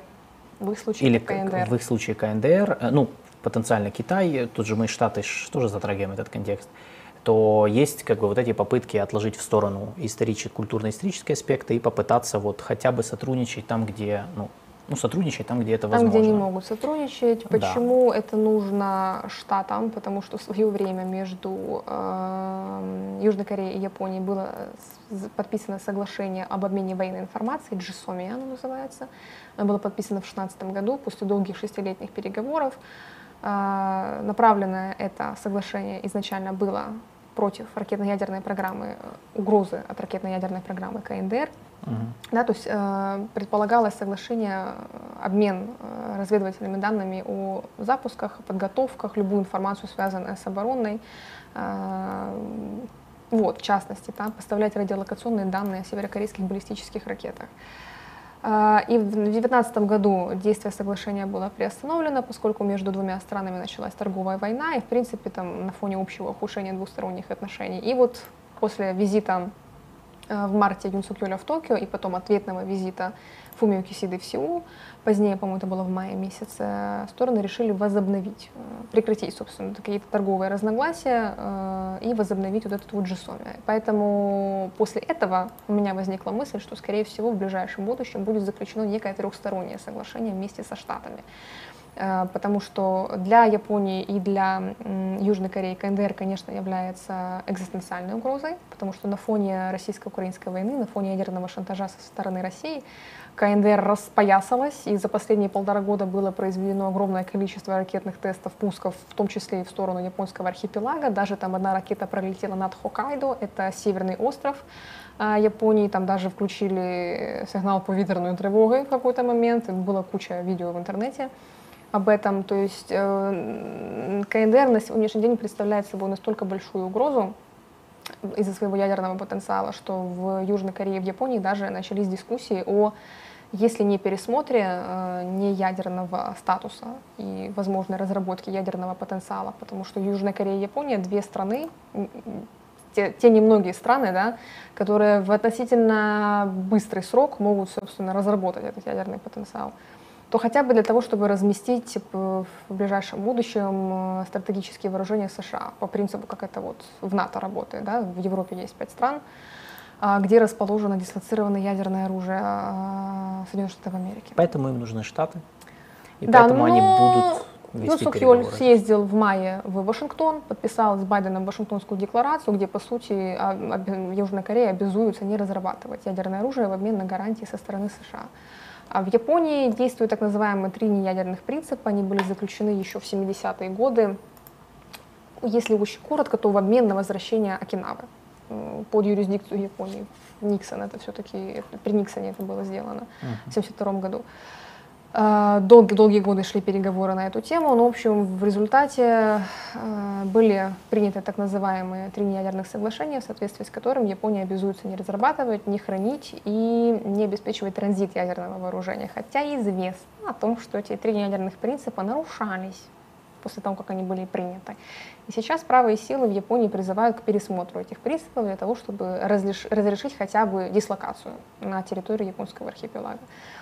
А, Вот, э, то есть Южную Корею и Японию объединяет общая угроза со стороны э, КНДР, потому что, несмотря на всю мощь и модернизированность южнокорейской армии, несмотря на модернизированные силы самообороны Японии, когда э, страна сталкивается с ядерным вооружением, да, то есть тут конвенциональные силы на самом деле уже не канают. Сколько, сколько бы у вас тем не было оборонной мощи, военной мощи, если у вас есть угроза со стороны ядерной державы, тут уже все. Как бы ни- ничего, кроме ядерного сдерживания, не поможет. А, Не, ну может помочь надежда на народный, народные восстания. Я просто говорю, потому что э, американцы к Ирану именно так подходили. Ну и подходят.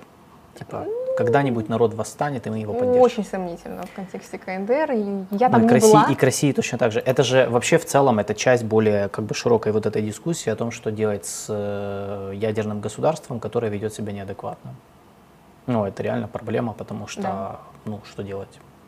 Ну, А воев- а штатам, во- э, воевать, э, говорить и ждать чуда, во время которого можно чем-то воспользоваться и, например, там денуклеаризировать страну каким-то образом. Вот, ну, типа, это что же вопрос, каким Ну, кстати, образом? Белый дом сегодня подтвердил о том, что, э, в частности, Джон Кирби, э, координатор по стратегическим коммуникациям в Совете национальной безопасности Белого дома, подтвердил, что Джо Байден готов обсудить с Ким Чен Ыном вопрос денуклеаризации Корейского полуострова без предварительных условий. Ничего себе. Какая это прелесть. приглашение к переговорам. Потому да, что и э, эти наконец-то переговоры, Штаты вспомнили про Северную Корею. эти переговоры велись при Трампе без предварительных условий. При Обаме они не велись, потому что Обама выставлял предварительные условия, там разные были. Трамп сказал, э, я готов и поехал к Ким Чен Ыну, в, Ханой. общем, да, по пути в Твиттером удалил, Бо- удалил Болтона, уволил, да, и поехал там туда. И там вот переступил границу, по сути, был первым президентом США, который побывал технически на, в Северной Корее. Ну, он же переступил за 38-ю параллель, и там поприветствовал Ким Чен Ына. У них же саммит в Ханое был. О, ты знаешь, нет, это потом. А, У них а, было а, два да, да, саммита, да, да, э, да, две да, встречи. да. А, И первая встреча была в Сингапуре, если я, если я не ошибаюсь. Они встретились в Сингапуре. Это была первая в истории встреча американского президента и лидера Северной Кореи. Потом э, Трамп, когда ездил э, с визитом в Южную Корею, он решил, это его было такое on the spot, спонтанное, Да, э, 19 год, да, да, да. спонтанное решение э, поехать с визитом на 38-ю параллель, и там он ее переступил, чтобы поприветствовать Ким Да, Чен Ына. да, да, да, да. То есть технически он побывал в Северной Корее, считай. Технически, да. Ну, как бы Да, даже не технически, я- географически тоже. Вот, и, э, и потом был вот этот саммит в Ханое, который закончился ничем, на этом переговоры закончились. Байден пришел, восстановил, по сути, подход Обамы, а подход Обамы это предварительные условия и все. Ну, вообще пассивная достаточно была. Был, э, был ряд предложений, там у них есть так называемый kill chain, если я не ошибаюсь. Э, Ну, короче, у Обамы был довольно радикальный подход, то есть полная денуклеаризация, безо всяких там каких-то уступок и так далее. Хотя, э, в общем-то, по большому счету, прежде, ранее, Северная Корея была готова на ограниченную денуклеаризацию, то есть на сокращение ядерного потенциала, но не на полную денуклеаризацию. Но в прошлом году, осенью, э, мимо нас прошла новость о... э, мимо нас, потому что мы тут собачились в Украине, как правильно говорить, Чарльз или Карл, и в это время не заметили, как в, в Северной Корее приняли закон о ядерном арсенале, собственно, да, ядерный закон, по сути где черным по белому написано о том, что ни о какой денуклеаризации больше речи идти не может, потому что Северная Корея посмотрела на тот вертеп, который творился в Европе, на то, что никакие будапештские всякие бумажки, меморандумы не работают, и что страна может э, пренебрегать взятыми обязательствами в обмен на отказ от ядерного оружия. Естественно, что КНДР не хочет заключать такого рода договоренности со Штатами, потому что теперь никому доверять нельзя, да, и э, об отказе от ядерного оружия теперь никакой речи идти не может. Поэтому э, Штаты, я все сетовала, что как это так, Вашингтон так занят и не может обратить внимание на КНДР.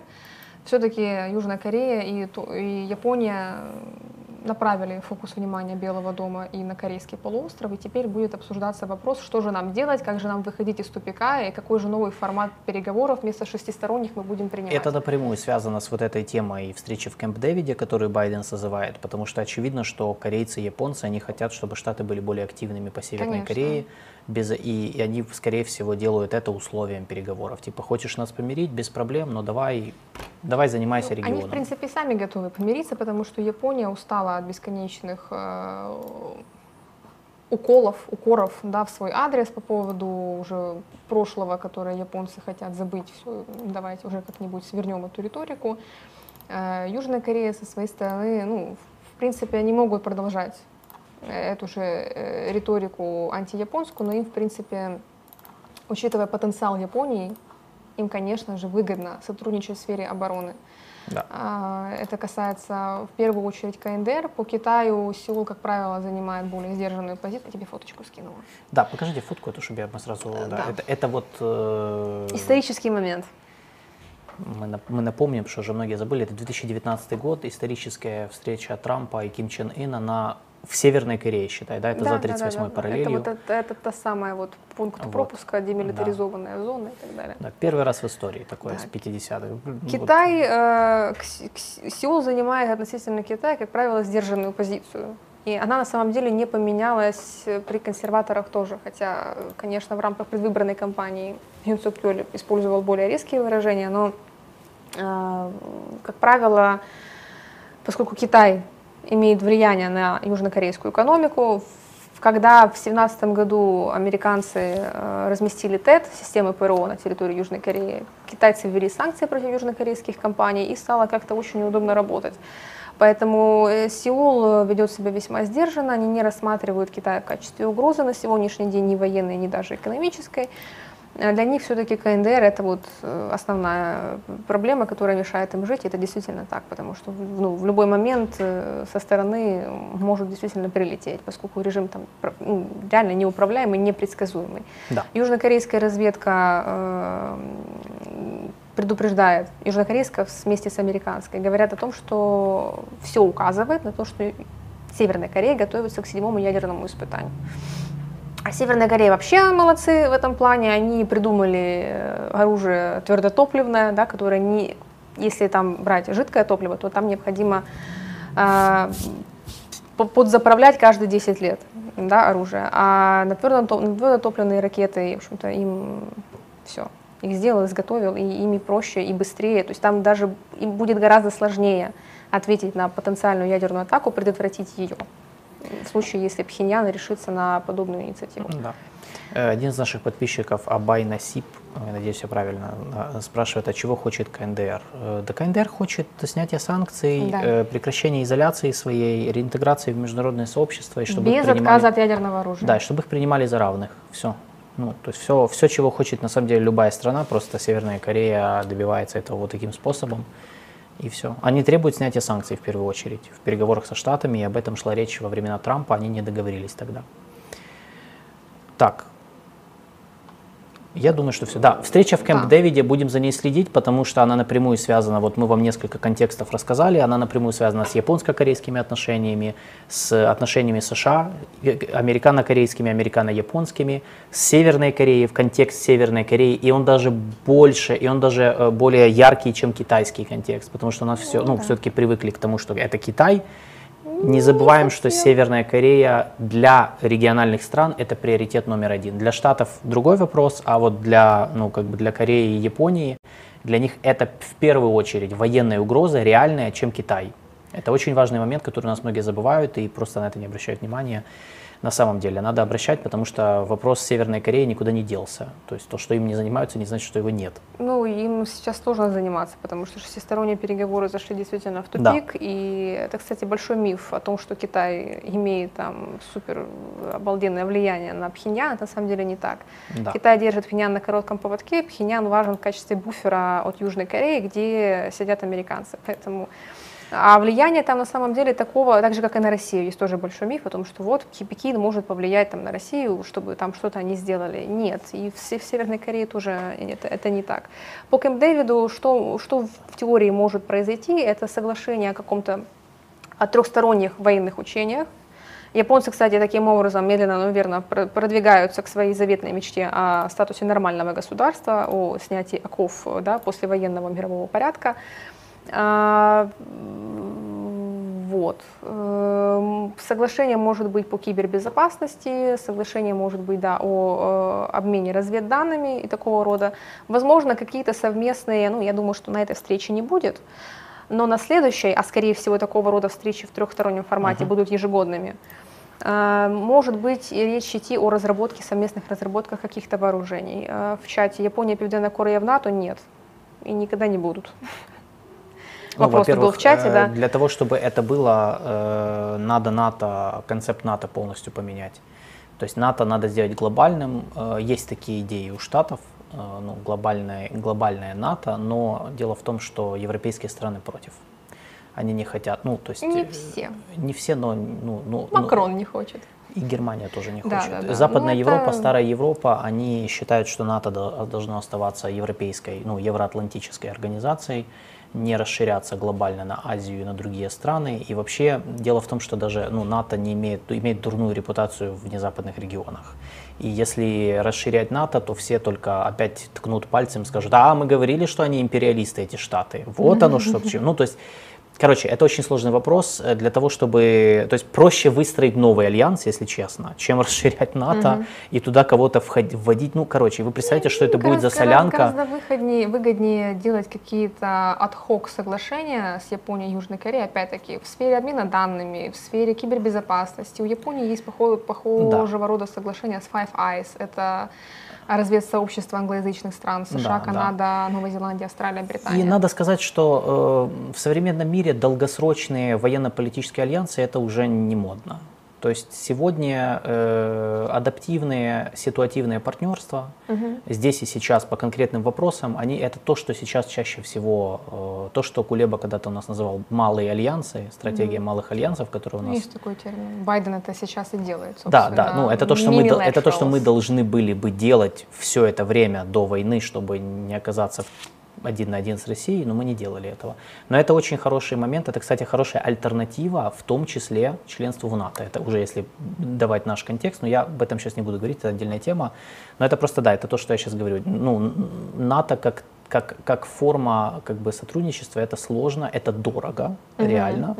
И если туда еще сейчас добавлять э, азиатские страны, я представляю, как будет, ну, короче, это будет очень сложно. Это и так сложно в Европе, где не все могут, где всех надо согласовывать, постоянно собирать. Представьте, еще там будет Япония, Корея, не дай бог еще какие-то страны, Филиппины, Таиланд, которые там вообще, знаешь, они, они качаются из стороны в сторону, то туда, то сюда.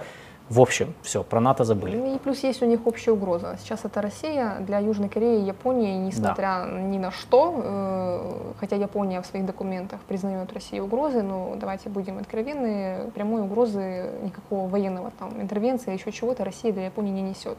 Да, у них есть спор за Курил, это отдельная Да. тема. Для Южной Кореи Россия не была никогда угрозой, никогда не будет, территориальных споров у них нет. И корейцы прописывают в стратегических документах о том, что они продолжают сотрудничество с Россией. Поэтому, да, вряд ли когда-то Япония и Южная Корея войдут в НАТО. Это ну, очень маловероятно, на мой субъективный взгляд. Да. Эм, Наш подписчик, э, менеджер, э, кстати, с сегодняшнего дня еще и спонсор, спасибо вам большое за это. Э, Про Монголию. Смотрите, мы сегодня не будем поднимать Монголию, потому что реально времени нет, и мы не готовились. А это серьезно. То есть там как бы очень много специфических вопросов. Э, Короче, нам надо подготовиться нормально к эфиру по этой теме. Мы хотели несколько раз, мы были очень близки к тому, чтобы взять Да. Монголию, Я но мы вообще решили... уже, да, очень давно хочу что-то написать по Да, Монголии. э, тем более там что было очень много визитов, и Макрон туда Макрон приезжал, приехал, и да. Все будет. Всё будет. Подождите, мы просто не, да, мы не эти, мы не железные, у нас просто, ну, реально не хватает времени все, все осилить. Вы же не думаете, что у нас просто в голове все это прям по каждую страну, по каждому региону. Мы готовимся к эфирам. Так, поехали дальше. Я по Ирану не буду, мы не успеем. Э, Я не хочу это все. Короче, мы, но я, я к Ирану вернусь в следующий раз, потому что все равно на следующей неделе там будет несколько встреч важных. Спрашивали про Карабах вначале. Я хочу взять, я хочу пару слов сказать про Карабах. Э, Это будет коротко, пару минут, э, потому что по Ирану там реально большая тема. Я потом масштабирую ее на следующую неделю, может даже так лучше будет, потому что сейчас, если бы я сейчас говорил, возможно даже, да, я думаю, что так даже будет ну, лучше, тем более мы хотели поговорить про Нигер, а это прям супер, это то, что может произойти в ближайшие дни. Э, Был вопрос про заседание Совета Безопасности ООН по поводу ситуации вокруг Нагорного Карабаха. Пару вопросов, да, пару слов про это, потому что мы давно, мы упустили этот вопрос со темы, ну, то есть давно уже не звучало. Э, У нас был эфир, где я разбирал ситуацию э, между Азербайджаном и Арменией вот сейчас в условиях войны в Украине. Я его скину сейчас в чат, я его сейчас найду, но сначала скажу пару слов про это заседание. На днях было заседание Совбеза ООН по поводу э, ситуации по Нагорному Карабаху. Э, какой ситуации? Азербайджан уже несколько месяцев блокирует, фактически блокирует Нагорный Карабах, перекрыв э, единственную дорогу, которая соединяет э, его с Арменией. И э, на заседании Совбеза по факту резолюция не была принята, поскольку страны разделились в своих мнениях, как это все оценивать. И там было очень интересное разделение, которое по сути зафиксировало расстановку сил с международно-правовой точки зрения. Э, По сути, большая часть стран, включая страны Европы, Соединенные Штаты, то есть то, что мы называем коллективный Запад, они встали на сторону Армении, и они признали, что блокада Нагорного, фактическая блокада Нагорного Карабаха – это нарушение, Азербайджан должен от нее отказаться. Э, Россия, Турция, они больше, по сути, фактически встали на сторону Азербайджана. Э, Ну, Турция по понятным причинам, у них союзные соглашения с Азербайджаном, они поддерживают официальный Баку больше и чаще. А Россия, поскольку, ну, в общем, потому что Россия, будучи, самое интересное, будучи юридическим союзником Армении, ситуативно сейчас играет вместе с Азербайджаном, чтобы давить и на Армению, чтобы та пошла на уступки э, по урегулированию, которое бы не включало вывод российских миротворцев. То есть ключевой вопрос вот этот. Э, Почему я говорю о фиксации? Э, Буквально до заседания Совбеза было также решение международных э, инстанций, в которых, по сути, блокада Нагорного Карабаха была признана незаконной. И то есть, поэтому в, на международно-правовом уровне мы имеем ситуацию, в которой э, позиции Азербайджана сейчас выглядят э, не очень, то есть они были ослаблены, поскольку ну, нет никакой легитимности, никаких оснований, э, почему, да, то, что они делают, это правильно. И наоборот, позиции Армении сейчас усилились, поскольку они получили вот эту легитимность, вот поддержку международных институтов и коллективного Запада, который, по сути, встал на их сторону в этом противостоянии. Я напоминаю, что вопрос Нагорного Карабаха и вот эта вся блокада – это история по поводу новой логистики на Южном Кавказе, которая нужна всем. России для того, чтобы обходить санкции, э, Азербайджану, чтобы заявить о своей победе после 2020 года окончательной, ну, чтобы расширить территорию, э, свою сферу влияния, поскольку они же все-таки не контролируют Нагорный Карабах до сих пор. А, а Западу, коллективному Западу нужна такая логистика, которая бы включала урегулирование вопроса, но чтобы российские миротворцы оттуда ушли. То есть вот, потому что ключевой вопрос это присутствие россиян, которое для Соединенных Штатов и европейцев является неприемлемым, опять же, по понятным причинам. В условиях войны просто эта история, она обострилась, поэтому мы видим вот в развитии в форме всяких блокад и обострения конкуренции. Э, так что это вот по поводу заседания Совбеза. То есть Совбез, по сути, он цементировал то, что уже было видно, что, в принципе, обостряется противостояние между э, Арменией и коалицией государств, которые стали на ее сторону, это в основном коллективный Запад, и Азербайджаном, и, как бы, по сути, который в ситуативном партнерстве, с которым находится Россия и Турция. Вот. То есть, по большому счету, да, международное сообщество, оно э, по международному праву блокада незаконна. И нет, э, ну как бы, опять же, с точки зрения международного права, Нагорный Карабах территория Азербайджана вообще-то. Просто Максим ну, пишет, нет, там ну, нет.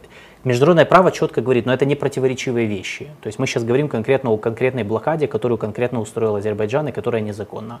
Но это никак не подрывает позицию по территориальной целостности, которую тоже, кстати, признала Армения. Вот, то есть, кстати, это по поводу, то есть там, там не об этом, это не вопрос двойных стандартов, ну в данном случае, потому что здесь, здесь конкретно вопрос именно о разных трактовок э, идеи там Лачинского коридора, вот этих транспортных коридоров. Я, я поэтому и сказал, что это вопрос логистики.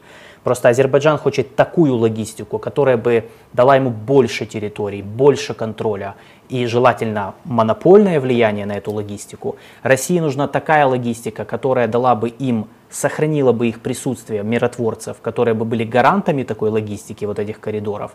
Э, а Армения хочет такую логистику, которая при этом бы отвязала бы ее от вопроса Нагорного Карабаха и желательно вывела бы российских миротворцев, чтобы не быть на этом крючке вечно. То есть тут же в этом суть геополитического вот этого узла, который завязан Южно-Кавказского, на который завязан конфликт по Нагорному Карабаху. Все. Я уложился в несколько минут. Вот, думаю, что этого пока что достаточно. Мы будем следить, я просто слежу за этой темой, э, и, ну, надо, надо за этим следить, потому что то, что происходит на Южном Кавказе, оно же влияет на позиции России, соответственно, влияет на нас. И наоборот. Последнее. Нигер. Нигер. Вы же соскучились, правильно, по Африке? Мы же уже, мы же вас задолбали уже Нигером. И вы знаете что, мы будем снова вас задалбывать Нигером, потому что, ну, а кто еще, если не мы, правильно? В общем, э, мы готовимся к войне, ребята. Ну, подожди, подожди. Я, уже третий раз мы это говорим, не, знаешь, не, сейчас не, все скажут такие, к войне. вы уже ну, третий раз пишете о войне. Ну, в Гане же заседают, Где война? заседают же генералы, начальники штабов, заседают. К интервенции да, готовятся, да. готовятся. Так что все, готовишься к долгой, нудной, кровопролитной Ой. региональной войне. В общем, да, да смотри. Мы Если уже- коротко. Да, если коротко, но если не коротко, значит, э, что за последнюю неделю? Уже три недели тянется это, серьезно, это какая-то Санта-Барбара с вот этим военным переворотом. Честно, я такое первый раз вижу. Вообще, перевороты, которые живут дольше там трех дней, ну, уже все. Но я не знаю, как это поменять, потому что, в, в принципе, ну, обычно, э, ну, если надо свергнуть военную хунту, то это делается сразу, как бы, пока никто еще, пока они не зацементировались, не поставили. Просто, чтобы, это знаешь, в этом есть э, этот комедия «Голый пистолет» э, 80-х Да-да-да, ты годов. Там да. есть начальная сцена, где, э, кто смотрел, я не знаю, скажите, не смотрели, посмотрите. Э, Там есть сцена, где полицейский, это пародия на полицейские фильмы, где полицейский врывается, пытается выбить ногой дверь, ну, чтобы застать врасплох преступников, как бы с пистолетом, а у него нога застреет в двери, потому что дверь как бы проламывается, и эти преступники, пока он там ковырялся, открывал дверь, они успели все достать пистолеты и просто наставить на него. И он, когда зашел, уже все такие стояли. Вот это мне напоминает вот это. То есть произошел военный переворот, все такие осуждаем, будет вторжение, и все. И прошло три недели. За это время военная хунта успела э, снять всех губернаторов, назначить своих, Назначить премьер-министра. назначить новое правительство во главе с премьером из, э, из гражданских, то есть они договорились с частью оппозиции, с частью истеблишмента, назначить новых глав военных округов, назначить новых силовиков, договориться с соседним Чадом о нейтралитете, получить поддержку военную, в том числе от Мали и Буркина-Фасо соседних, заручиться нейтралитетом Мавритании, Алжира и Гвинеи, которые сказали, что мы Бортануть против вторжения. американцев. Бортануть американцев, но принять нула. Не, бортануть Не, французов, принять нула. Бортануть американцам в том смысле, что Нуланд не удостоили аудиенции у Амара Чани. Но она приехала. Но она приехала, а французов да. даже не, не- просто даже, даже не допустили. Короче, за это время Это они подго- и сейчас и они еще успели запустить, ну я не знаю, это просто то, что они об- объявили, они успели запустить набор добровольцев в такие типа ополчения, которые должны помогать армии отбивать потенциальное потенциальное вторжение. Ну то есть, не знаю, уже, ну вот за три недели уже можно было подготовиться, сколько, короче, они они они готовятся все эти и параллельно, значит, на этой неделе э, состоялись несколько важных встреч. Значит, наконец-то, 10 августа было внеочередное заседание ЭКОВАС, куда входят страны Западной Африки, где еще раз они сказали, что да, мы рассматриваем военную интервенцию. Они мобилизовали резервные войска ЭКОВАС.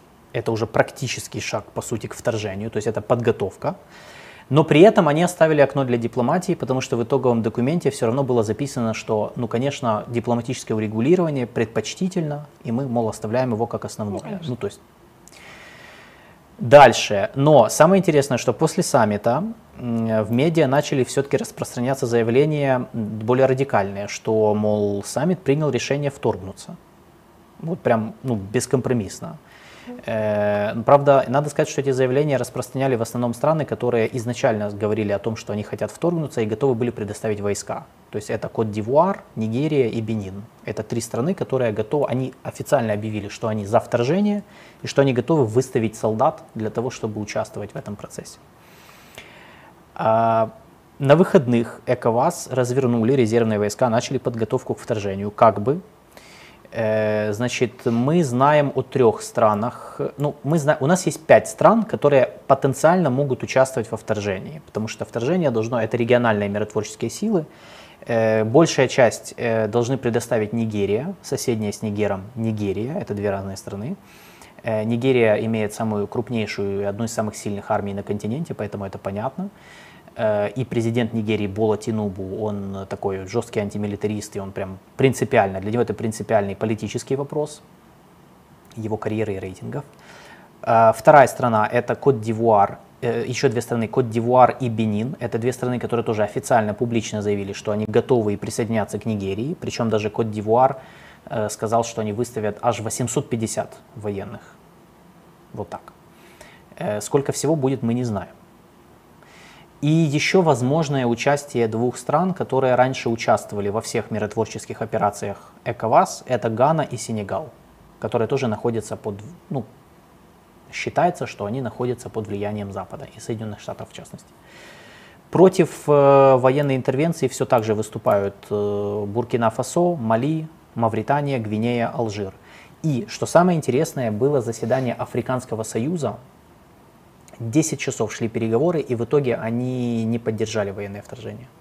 Это первый раз, очень редкий случай, когда э, решение ЭКОВАС, оно не э, гармонирует с решением Африканского Союза. Обычно они как бы типа поддерживают друг друга, но здесь не получилось. То есть это еще раз доказывает, что вопрос вторжения в Нигер, в Африке, он реально расколол Африку, и абсолютно не- далеко не все поддерживают этот моме- момент. Значит, э, что еще важное? Сегодня, и, вчера и сегодня, получается, да, проходит заседание начальников штабов тех стран, которые согласились участвовать в военном вторжении. И ожидается, что вот в ближайшие дни, по идее, они должны уже решить что-то. Ну, ре- либо решить, либо не решить. И мы вот будем ждать, собственно, то есть скорее всего, потому что все идет к тому, все идет к эскалации. То есть скорее всего все, все готовятся к войне. И ну вот мы, наверное, тоже думаем, что, наверное, военное вторжение, оно все-таки ну, то есть я думаю так, оно либо произойдет, что вероятнее всего, потому что ну, уже все сказали, ну как-то как-то же, ну, сдавать назад странно. Либо в последний момент угрозой вторжения они вынудят э, военную хунту пойти на какие-то уступки. Вот, что я, потому что э, из внешних игроков надо четко понимать, что П- Франция поддерживает идею военного вторжения, Соединенные Штаты как бы поддерживают, но Ну, без нас, да? они бы хотели, чтобы этого не было. Вообще, я, честно говоря, здесь, да, у нас просто, э, они же очень отличаются в этом плане. Во-первых, Штаты исторические конкуренты Франции в Африке. Во-вторых, э, честно говоря, э, ну, и Нуланд вела, Нуланд, когда приезжала в Нигер, она же вела в разговор именно в таком ключе, что, ну, мол, ну хорошо, французы, ну пусть французы уходят, главное, чтобы американская база осталась, и все. Ну, как бы хотят, ну, то есть, по большому счету, для Штатов не принципиально, кто руководит в Нигерии. Им принципиально, чтобы туда не зашли вагнеровцы из соседнего Мали. Они и Нуланд ставила это как красную линию. Мол, хотите быть хунтой, хотите руководить, руководите. Но, пожалуйста, первое, чтобы вагнеровцы туда не зашли. Второе, объявите выборы, ну хотя бы срок каких-то выборов когда-нибудь, да, ну, чтобы передать власть гражданским в какой-то момент. И, и все. То есть они принципиально впрягаться за французов не собираются. И это тоже это принципиальный момент, который объясняет, почему Штаты осторожнее в своей позиции, в своих высказываниях, чем Франция, которая, ну, понятно, теряет намного больше, и для них это вопрос репутации, престижа, да и ну, престижа больше, я бы даже сказал. Вот. Так что э, мы ждем, мы ждем ближай- на выходных, наверное, ну, я уже не знаю, какого-то развития этой ситуации. И если начнется военное вторжение, мы будем его рассматривать. Я думаю, что я запишу краткие обзоры, э, ну, прям, если начнется уже из дома. Вот. Но мы будем смотреть, потому что ну, уже слишком затянулось, то есть тут надо либо это решать, э, либо, либо договариваться. Вот. И я, в принципе, думаю, что переговоры тоже не исключены. Потому что, ну, все-таки многие африканские страны, они против военного вторжения, они боятся, что это может дестабилизировать регион. А дестабилизация такого региона, как Сахель, это катастрофа. То есть это может очень сильно ударить по Африке в целом. Это опять волны беженцев, которые пойдут в Европу, а Нигер это как раз транзитная страна, через которую идут беженцы. И ну, это, ну, это серьезно. И опять же, кстати, это ударит по нашим позициям, потому что европейцы будут вынуждены отвлекать ресурсы. Э, И Россия на этом э, сманипулирует, конечно же, сыграет, потому что чем больше хаоса, тем больше они могут на этом манипулировать, эксплуатировать эти нарративы и, собственно, зайти туда, заходить туда своими наемниками. Вот, поэтому тут, э, э, да. Так что, э, да, отвечая на вопрос наших подписчиков, Ваг, если Вагнер туда зайдет, это, ну, это будет означать еще большую эскалацию и повысится вероятность вторжения. Э, Надо сказать, что военная хунта Нигера, они уже официально обратились за помощью к ЧВК Вагнера, но пока вагнеровцев там нет. И Штаты и Франция это подтверждают. Их, они туда не заходили. То есть, скорее всего, это был такой ход переговорный, мол, вы боитесь вагнеровцев, мы сейчас вот к ним обратимся. Так что вот, ну, то есть это, это, это торги. Пока что идут торги. Но я думаю, что если дойдет до войны, тогда, ну, собственно, генералам в Нигерии терять будет нечего. Скорее всего, э, наемники Вагнера будут пытаться им помогать. Я так думаю. Вот, поэтому, да, Макрона жалко. Oui, peut-être. Да, Макрон так. Да ладно, Э, что мы тут осталось? Да. Ну что, Все? я сейчас посмотрю просто по вопросам, но вроде бы я, э, вроде бы я так вижу, что мы вроде все, мы вроде все покрыли. В общем, да. Да, Иран важная тема, я с вами согласен, просто ну, реально времени нет, уже почти 15.50, я думаю, будем заканчивать, потому что, ну, я думаю, лучше, лучше по чуть-чуть, я, лучше мы больше вам дадим контекстов по Ирану в следующий раз, чем сейчас будем тратить просто время. Серьезно, я даже думаю, что так даже будет лучше. Вот. эм, э, наш подписчик э, Алексей. То есть условный вывод миротворцев РФ развяжет узел Нагорного Карабаха? Да. Ну да, в этом суть. Потому что вообще, я бы сказал так, российский фактор на Южном Кавказе, он во многом препятствует урегулированию этого вопроса, потому что в этом была суть. Когда Россия еще в 90-х туда вмешалась, они же не просто так это делали от нечего делать. Они, по сути, подвесили на крючок и Азербайджан, и Армению. И поэтому, да, именно, именно поэтому э, вопрос сейчас уперся в этих миротворцах и вообще в Россию, поэтому Россия пытается, они же, когда в 2020 году э, вспыхнула война, они попытались оттеснить Минскую группу ОБСЕ, на основе которой велись переговоры по Карабаху, и попытались как бы создать какой-то вот этот вот временный такой российско-турецкий тандем, который бы все решал. Зачем они это делают? Для того, чтобы не было возможности обсуждать российское присутствие. Сейчас Штаты вместе с европейцами пытаются перехватить инициативу назад. Вот, так что, да, именно, именно так и стоит вопрос. И нам надо вот на это обращать внимание, как бы, когда мы рассматриваем отношения Азербайджана, Армении, вообще вопрос Нагорного Карабаха. То есть там очень много завязано на российское присутствие. Так, все, ждем Иран и Монголию, да, мы постараемся. Если будет, если будут поводы, мы, мы хотели, мы, в принципе, несколько раз готовили, э, я же говорю, просто там очень много материала. Понимаете, чем, чем меньше она, о стране какой-то в Украине говорят, тем больше нам надо вам объяснять. Вы понимаете, сколько нам надо готовиться. То есть одно дело, когда все знают, а другое дело, когда вообще не, вот про Монголию вообще никто практически ничего не знает, и нам надо сразу там с каких-то азов начинать и адаптировать под вот этот формат. Так, ну что, э, я думаю, можно заканчивать. Я заканчиваю опрос. Э, он час ждал опрос. Э, в итоге да, победили марксисты и коммуняки, нас подожгли марксисты и коммуняки, 28%, но надо сказать, что адепты Фикрета выходили на первое место несколько раз, очень так, в общем, и Арестович занял третье место, популисты Зачем последние. поджигаете? Но он же сейчас во всем виноват. Вот. А, в этом смысле, Поэтому, да. Ну, конечно. Окей. Вот, поэтому э, вот. Спасибо, что были с нами. Спасибо. Спасибо, что спасибо всем подписчикам за то, что Спасибо комментировали, задавали вопросы. Спасибо спонсорам за то, что подписались на нас, оформили, э, оформили спонсорство, поддерживайте наш канал, делайте это, это мотивирует нас двигаться дальше, записывать больше видосов. И хороших всем выходных, хорошей пятницы и встретимся в следующий, скорее всего, в четверг. Четверг пятницу у нас не получится, э, у Алины точнее не получится, поэтому, скорее всего, мы будем в четверг в 2 часа, ну, предварительно в 2 часа в четверг мы будем делать обзор международки, как сегодня. Все. Всем спасибо, всем, всем пока. пока.